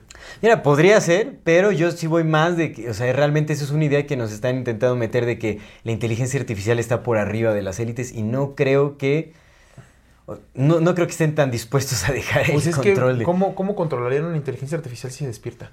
Pues con programación. Ah, güey, nos, no nos mames. hacen creer, es, es que eso es lo que pasa, que nos hacen creer que, o sea, puede despertar una conciencia así de la nada en, en algo que es eh, completamente artificial. O sea, sí es algo que está estrictamente programado. O sea, pero es- eso es una idea súper implementada. O sea, ponte a ver, ¿de dónde, ¿de dónde surge todo esto? ¿Cuántas películas hollywoodenses no nos han metido esa idea? De que el control de las... Desde Terminator, bueno, desde antes de Terminator yo creo que venía eso. Pero bueno, en fin. Es que, güey, hay muchas cosas que desconocemos. Por ejemplo, yo no conozco tanto de programación como para poder decirte ciencia cierta que no podría hacer. ¿Sabes? Pero incluso los que, los que hablan de... Ay, o sea, también se viralizó la noticia de que... O sea, si Joe Rogan está hablando que el, este cuate que trabaja en Google, que dijo que ya se despertó la conciencia... Es Joe Rogan y es una noticia viral. Pues sí, carnal, pero otra vez, güey. O sea, o no crece nada o crece en algo. Y hay ciertas cosas que están pasando, güey. O sea, tú lo ves, güey, ves tu pinche robot y dices... Carnal, "Ay, es que güey". más bien, o sea, la inteligencia artificial sí puede controlar el mundo porque es la, la- la mejor manera de recopilar los datos personales Sí. de todas las personas. Pero no con conciencia te refieres tú, ¿no? Exacto, no por encima de las élites. Las élites utilizando la inteligencia artificial para el control global, para la sistematización de todas las sociedades. Pues ya nos tocará ver el despertar de este pedo. Afortunadamente Sí. eso, si no nos pasa nada de aquí a, al 2030, sí nos va a tocar ver este pedo, sí. La sugestión poderosa que nos proteja. no. Pues en 2030 nos va a tocar ver el pedo, güey, porque ese es su límite, ya lo pusieron. Ese es su deadline, carnal. Ujú. Esos güeyes ya lo establecieron desde hace rato. Su deadline es 2030, ya nos 2030. tocará ver qué pedo. A ver qué chau. Pues quién sabe, güey. Mira, si se despierta la inteligencia artificial como conciencia, se me hace muy difícil que la puedan controlar. Pero justamente por eso, o sea, entendiendo eso, entendiendo que sería muy difícil que la puedan controlar, pues de pendejo vas y la despiertas, ¿no? Porque pues tú estás acostumbrado. O a menos que ese sea el plan, güey. O sea, imagínate, si esa es una especulación que circula entre el rebaño desconcertado, Carnal. ¿tú crees que ellos no van a pensar al respecto y van a o a lo mejor, pues, quién sabe qué, carnal, a lo mejor sí ese es el plan, güey. A lo mejor ese es el plan. A lo mejor es la inteligencia la que está actuando. Para despertarse a sí misma. Pues es que te- a lo mejor es ese, ese, ese que, que decías, güey, que ya había pasado y que valió Verge y que están volviendo a hacer, a lo mejor es ese pedo, güey. Puede ser, puede ser, no lo sé. A mí me suena. A lo más- mejor ese es su Dios, güey. A lo mejor ese sí es su Dios, güey. Ese Dios sintético, güey. A mí me suena que la adoración está más hacia Saturno. O sea, que sí hay como una vinculación ahí. Pues parece ser Pero Saturno, güey. Pero pues te digo otra vez, quién sabe, güey. Pues si sí salieron las naves de los anillos de Saturno y los anillos de Saturno fueron implantados, güey. Sí. A lo mejor sí tiene que ver con la tecnología, güey. Pues ya veremos, ya veremos. A lo mejor es, es- es una tecnología para vincularnos A directamente. lo mejor ahí, tú eres un sabe. robot y por eso nos estás diciendo al clon y a mí que no. Pero bueno, vamos, vamos, ya, ya vamos, hay que terminar, ya, está tardísimo. que terminar. Nuestras familias nos esperan.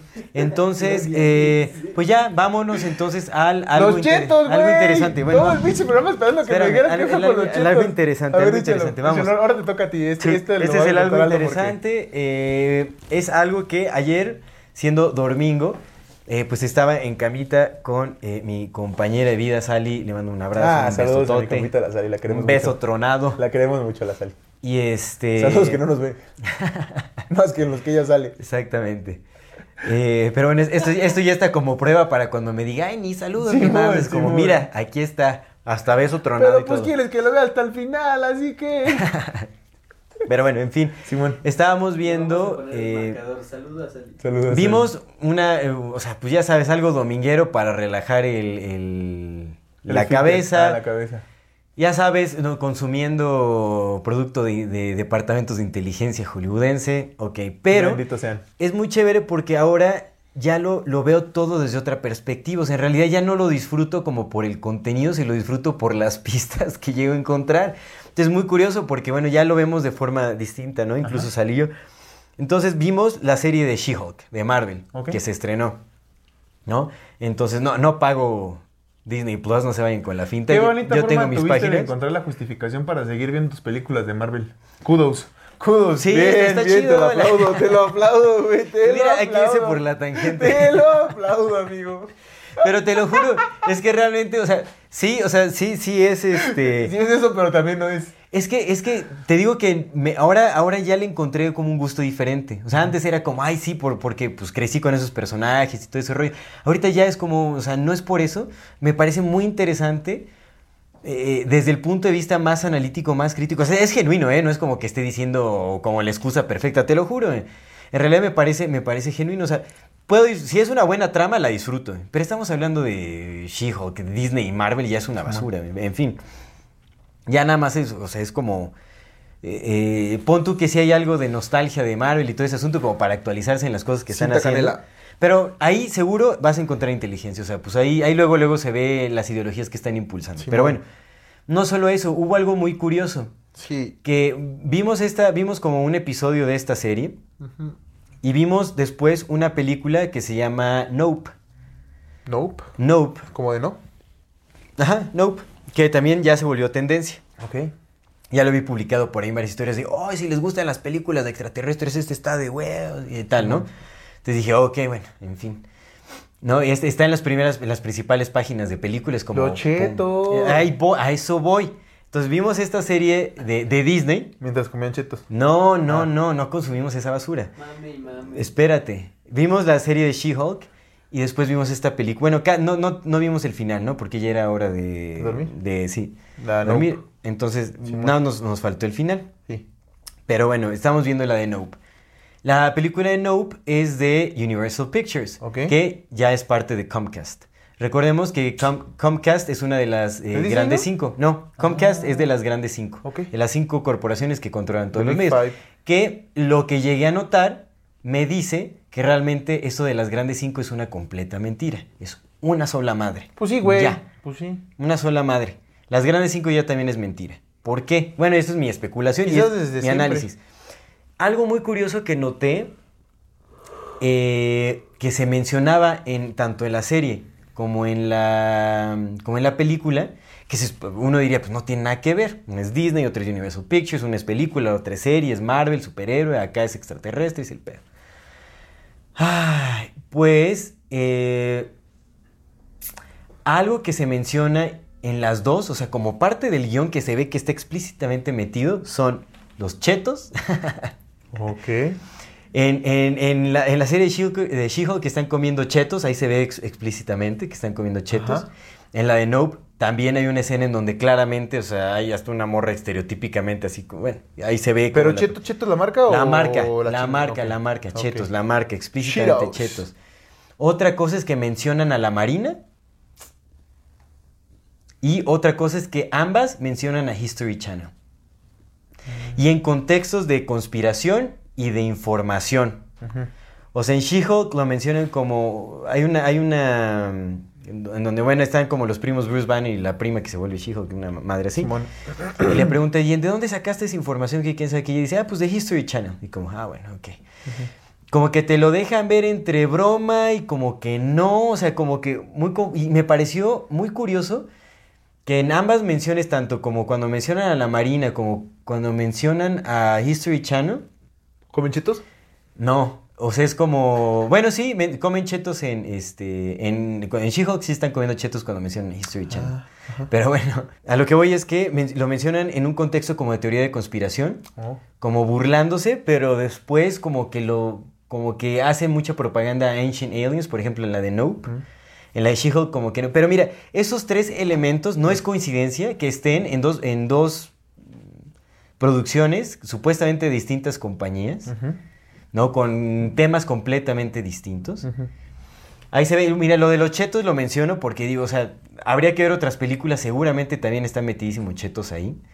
O sea, es- están empujando mucho la, la propaganda. O sea, ahí se ve que en realidad hay una unificación de, de lo que se promueve en, en, el, en el ámbito mainstream de Hollywood. Eh, Productos de chetos, sabemos que son producto basura completamente, cancerígenos a todo lo que da. Ah, son can- Ay, qué por sabroso supuesto, sabe. carnal, pues tienen TBHQ, tienen ahí este... eh, Sí, pues es plástico, ¿no? glutamato monosódico muy probablemente, o sea, es todo sintético, colorantes artificiales, todo eso es mega cancerígeno. Sí. Y lo están súper empujando, o sea, lo están volviendo parte de la cultura popular. ¿me entiendes? Si está en estas películas, le están volviendo parte de la cultura popular. Esto es, o sea, no es coincidencia que esté en, en una serie de Disney y en, en algo de Universal Pictures que es de Comcast, supuestamente dos empresas diferentes. Encuentras la imagen de Chetos, encuentras la mención de History Channel. History Channel es de Disney. ¿Por qué lo menciona Universal Pictures de Comcast? Sí, sí. Porque ya es una sola madre. Ya es una sola cosa. Y la Marina, o sea, que haya mención de la Marina, o sea, de la de, de Navy, directamente relacionado. Es, es como, yo lo sentí como un mensaje de aquí estamos presentes. Los fenicios, los neofenicios diciendo aquí estamos. Pues no estuvo tan interesante. Yo esperaba algo más interesante de los chetos. A mí me parece interesante. No, sí, lo de la Marina Quien sí, tiene ojo crítico, chetos, quien tiene ojo, pues que también, o sea, pues es, mira, son tres elementos idénticos en producciones que se supone que no tienen nada que ver. Sí. Y aparte lo que nos tenemos que cuestionar, ¿por qué están empujando tanto este tipo de productos? ¿no? güey? Pero así siempre ha sido, güey. Siempre pro- promocionan la comida basura. Sí, pero que tenga que ver, o sea, homogéneamente en las producciones es demasiado, se están empujando mucho también. Cheetos. Los Cheetos. O sea, lo están volviendo parte de la cultura mainstream, o sea, de la cultura popular. No solo eso, o sea, la promoción de History Channel. la Digo, yo lo vi demasiado interesante porque realmente esas son pequeñas claves a lo, a lo, o sea, a lo que te quieren mostrar, a lo que te quieren meter no subliminalmente, a lo que quieren que dirigir a la que población. puede, puede- que no es cierto. O sea, que las pistas que nos dan no son pistas y que son falsas. Cuando ves algo así de repetitivo, ay, no manches, carnal. Eso no te lo están dando como pistas explícitamente. O sea, ¿quién se pone a hacer un análisis crítico de, lo que, de los elementos que se están mencionando que son iguales en una película y otra? Obviamente hay otros análisis también que, eh, eh, que ver en, en lo que te están intentando promover. En She-Hulk hay una agenda ideológica ahí que tiene que ver con género, que tiene que ver con muchas cosas. En, en la cuestión de, de, de Nope es una agenda que tiene que ver con teorías de conspiración de los extraterrestres. Es también más desinformación como implementar nuevas teorías acerca de lo que podrían ser avistamientos y madres así. Chimón, como lo que en este documental que dije que vino, que no lo terminé de ver, que era más bien la mitad. Pero, pero esos tres elementos que se repiten en producciones que ni siquiera son supuestamente de la misma compañía, algo nos está dejando ver. Y no como pistas que ellos te quieran dejar ver, sino son como elementos que nadie analiza, o sea, o que casi nadie analiza. Pero el hecho de que, hay, de que estén repetitivos, o sea, yo te apuesto que esos elementos seguramente también están en otras películas que están saliendo en este año. Sí puede ser. La Marina se menciona mucho. Sí, sí puede ser. No puede ser, eh, ahí está ahí, escúchalo. Ah, puede ser. Ya no sé nada. Absolutamente. Ahí está. Yo no Mira, sé carnal, no nada. es coincidencia, no es coincidencia. Yo no sé nada y esa es mi respuesta. Pero nada de nada, ¿eh? O sea, nada de nada, nada ni de la conspiración, ni de lo que sí es, ni de lo que no es, ni de lo que creo, ni de lo que no creo. Está bien, No sé nada. Pero qué bueno que puedo aprender. Porque es eso, ¿no? Hay que seguir aprendiendo. Pero bueno, ya lo que voy es, creo que Sí. está bien analizar con ojo crítico todas esas güey, producciones, sí, claro. porque esos son mensajes, es, es lo que se llama subliminal también. O sea, son pequeños elementos que ni siquiera les das importancia, los tomas como broma, como cualquier mención, pero en realidad es una promoción explícita sobre ciertas cosas. Es como, ay, ¿a poco hay un programa de Ancient Aliens en History Channel? Ah, pues vamos a verlo. Simón, y entonces se meten, Simón. y entonces empiezan a ver. güey. History Channel, cuando empiezas a escuchar estas megaproducciones el- repetidamente, History Channel o Chetos o lo que quieras, güey, vas a empezar, o sea, eso se mete, eso es programación, carnal. Eso es a lo que se le llama programación. Mensaje repetitivo. Pues sí. Pues es que hay un chingo de mensajes repetitivos de todas las cosas, ¿no? Como de cosas que sí, como Por de supuesto, cosas y hay que aprender a identificarlo. Como de cosas que tal vez, como de cosas que no tal vez. Eso es muy confuso. Es muy confuso, es muy complicado. es Yo esto no le encuentro la confusión, es demasiado, demasiado concreto lo que te están diciendo, ni siquiera te lo están diciendo como haciéndolo explícito como una parte de una agenda o algo. Son tres elementos que te mencionan repetidamente, que obviamente les quieren hacer promoción. Sí. Obviamente. Pues es que, Excepto bueno, lo de la Marina. La marina siempre, güey, no mames. Pero que mencionen a la Marina con teorías de, o sea, al lado de teorías de conspiración es algo que es un poco curioso, a mi parecer. Ajá. Pero en fin, o sea, que quieran promocionar ciertos elementos con tanta repetición es algo importante y es algo que tenemos que empezar a notar. Yo no sé nada, y esa es mi respuesta a este pedo. Está bien. Simón.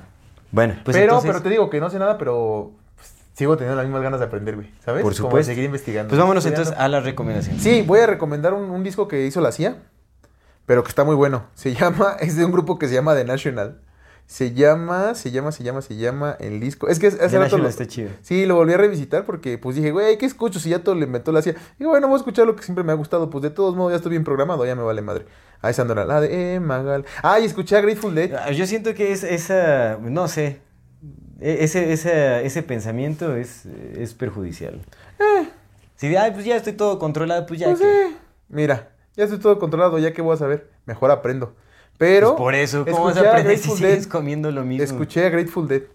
No pues también es, un- también es una mega No producción de la... Sí, pues sí, quería ver. Dije, güey, a ver, pinche Grateful Dead. est- Estarán chidos, al menos me gusta. Tienen una que otra que están chéveres, pero realmente no Pero están sí suenan como a todos los. Toda la música que sí suenan, Sí, suenan igual. Sí, a toda la música Grateful, que Grateful. Dead se hizo muy popular porque eh, es- está abiertamente permitido que en sus conciertos se consumieran en cantidades abismales de Psicodélicos. psicodélicos.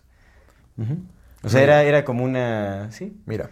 una puerta de entrada Boxer se llama el disco. Es del 2007 y es de The National. El disco Boxer. Boxer, del 2007 de The National.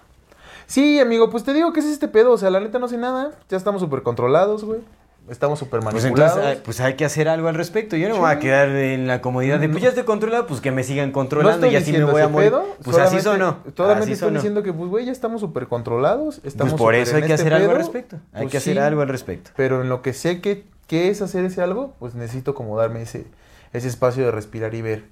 Porque también me lo merezco, güey. También súper me Ah, lo merezco. sí, pero por supuesto, es que eso no tiene También nada que ver con el pensamiento güey. de ya estoy súper controlado, pues entonces voy a seguir escuchando esto y voy a seguir viendo esto y voy a seguir haciendo esto. Y pues ya que, no, ese, ese pensamiento yo siento que es, o sea, te lleva más a la enfermedad, te lleva más a la manipulación. O sea, es al contrario, es como, ok, ya estoy consciente de esto, pues entonces vamos a También intentar tengo el no, es que también hay que entender algo, güey. Lo, lo- lo platicamos el otro día. Te dije, ¿dónde pones el límite de lo que uno puede o no puede hacer? Yo también tengo el- completamente el derecho de decir, Sí, tiene, tienes el completo derecho de decirlo. Mi opinión es que ese pensamiento es muy perjudicial para la sociedad. Si aplicas ese pensamiento a las masas, que es como un, un completo rendirse, es como, pues ya está todo controlado. pues pero tengo completamente el derecho de hacerlo. Y Sí. ese es el punto de lo que te Yo- decía. sí, yo ¿Dónde- no estoy, no estoy para nada refutando tu derecho de hacerlo. Lo que te decía, ¿dónde Para ponemos nada. este límite, no? Pero es que es contradictorio porque tú dices, o sea, sí dices que, que se tiene que hacer algo. O sea, por un lado y por otro lado es como el, el decir Yo abiertamente. te dije pues, que así no quiero.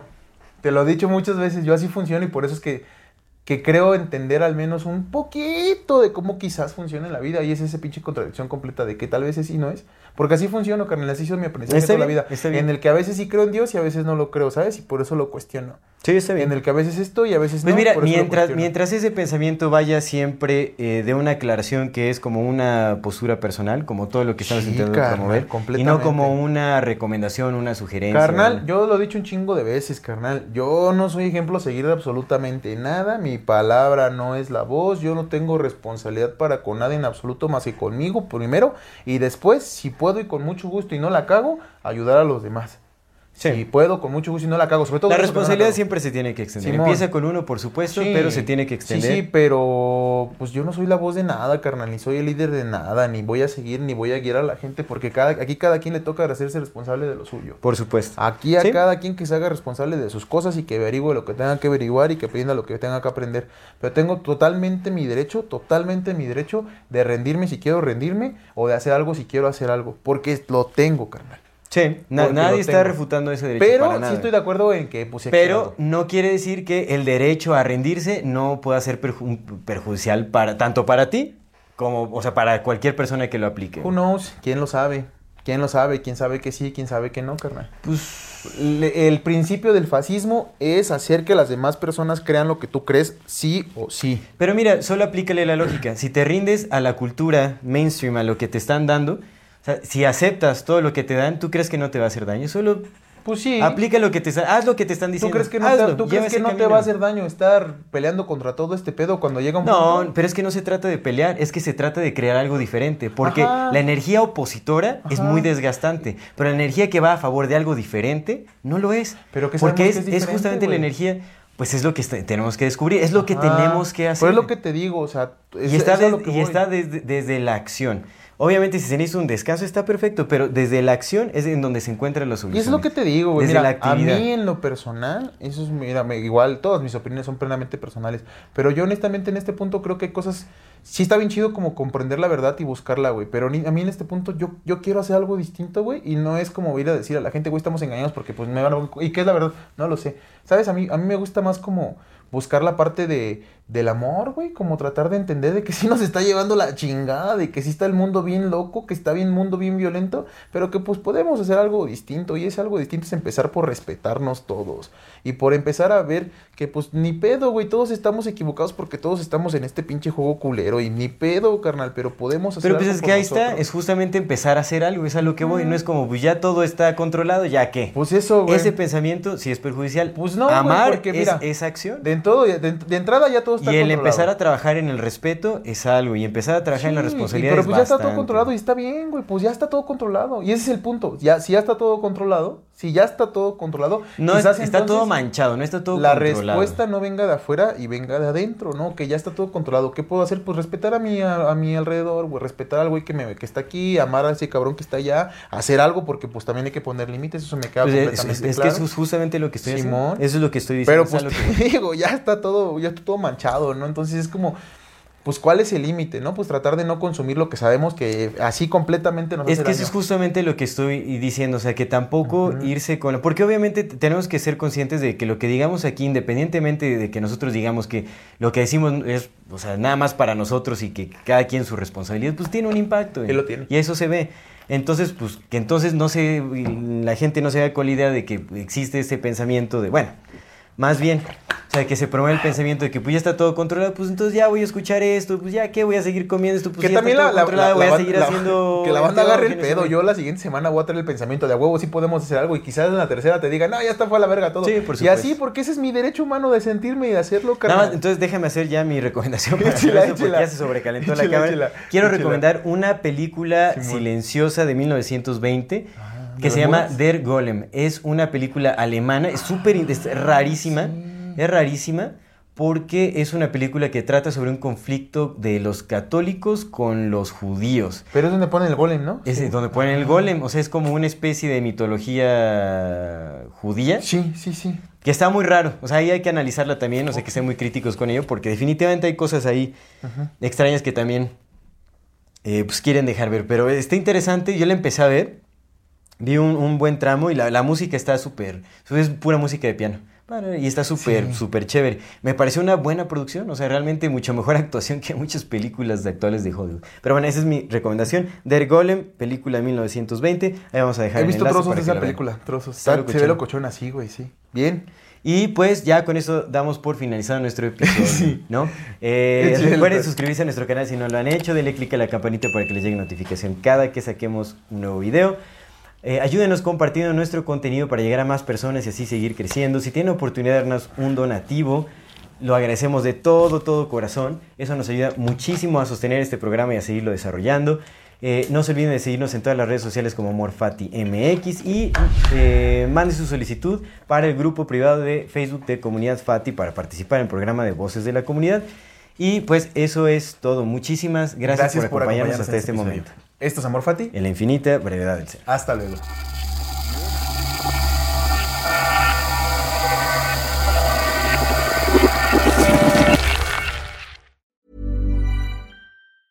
Hey, it's Paige DeSorbo from Giggly Squad. High quality fashion without the price tag. Say hello to Quince. I'm snagging high-end essentials like cozy cashmere sweaters, sleek leather jackets, fine jewelry, and so much more. With Quince being 50 to 80% less than similar brands. And they partner with factories that prioritize safe, ethical, and responsible manufacturing. I love that. Luxury quality within reach. Go to quince.com slash style to get free shipping and 365 day returns on your next order. Quince.com slash style.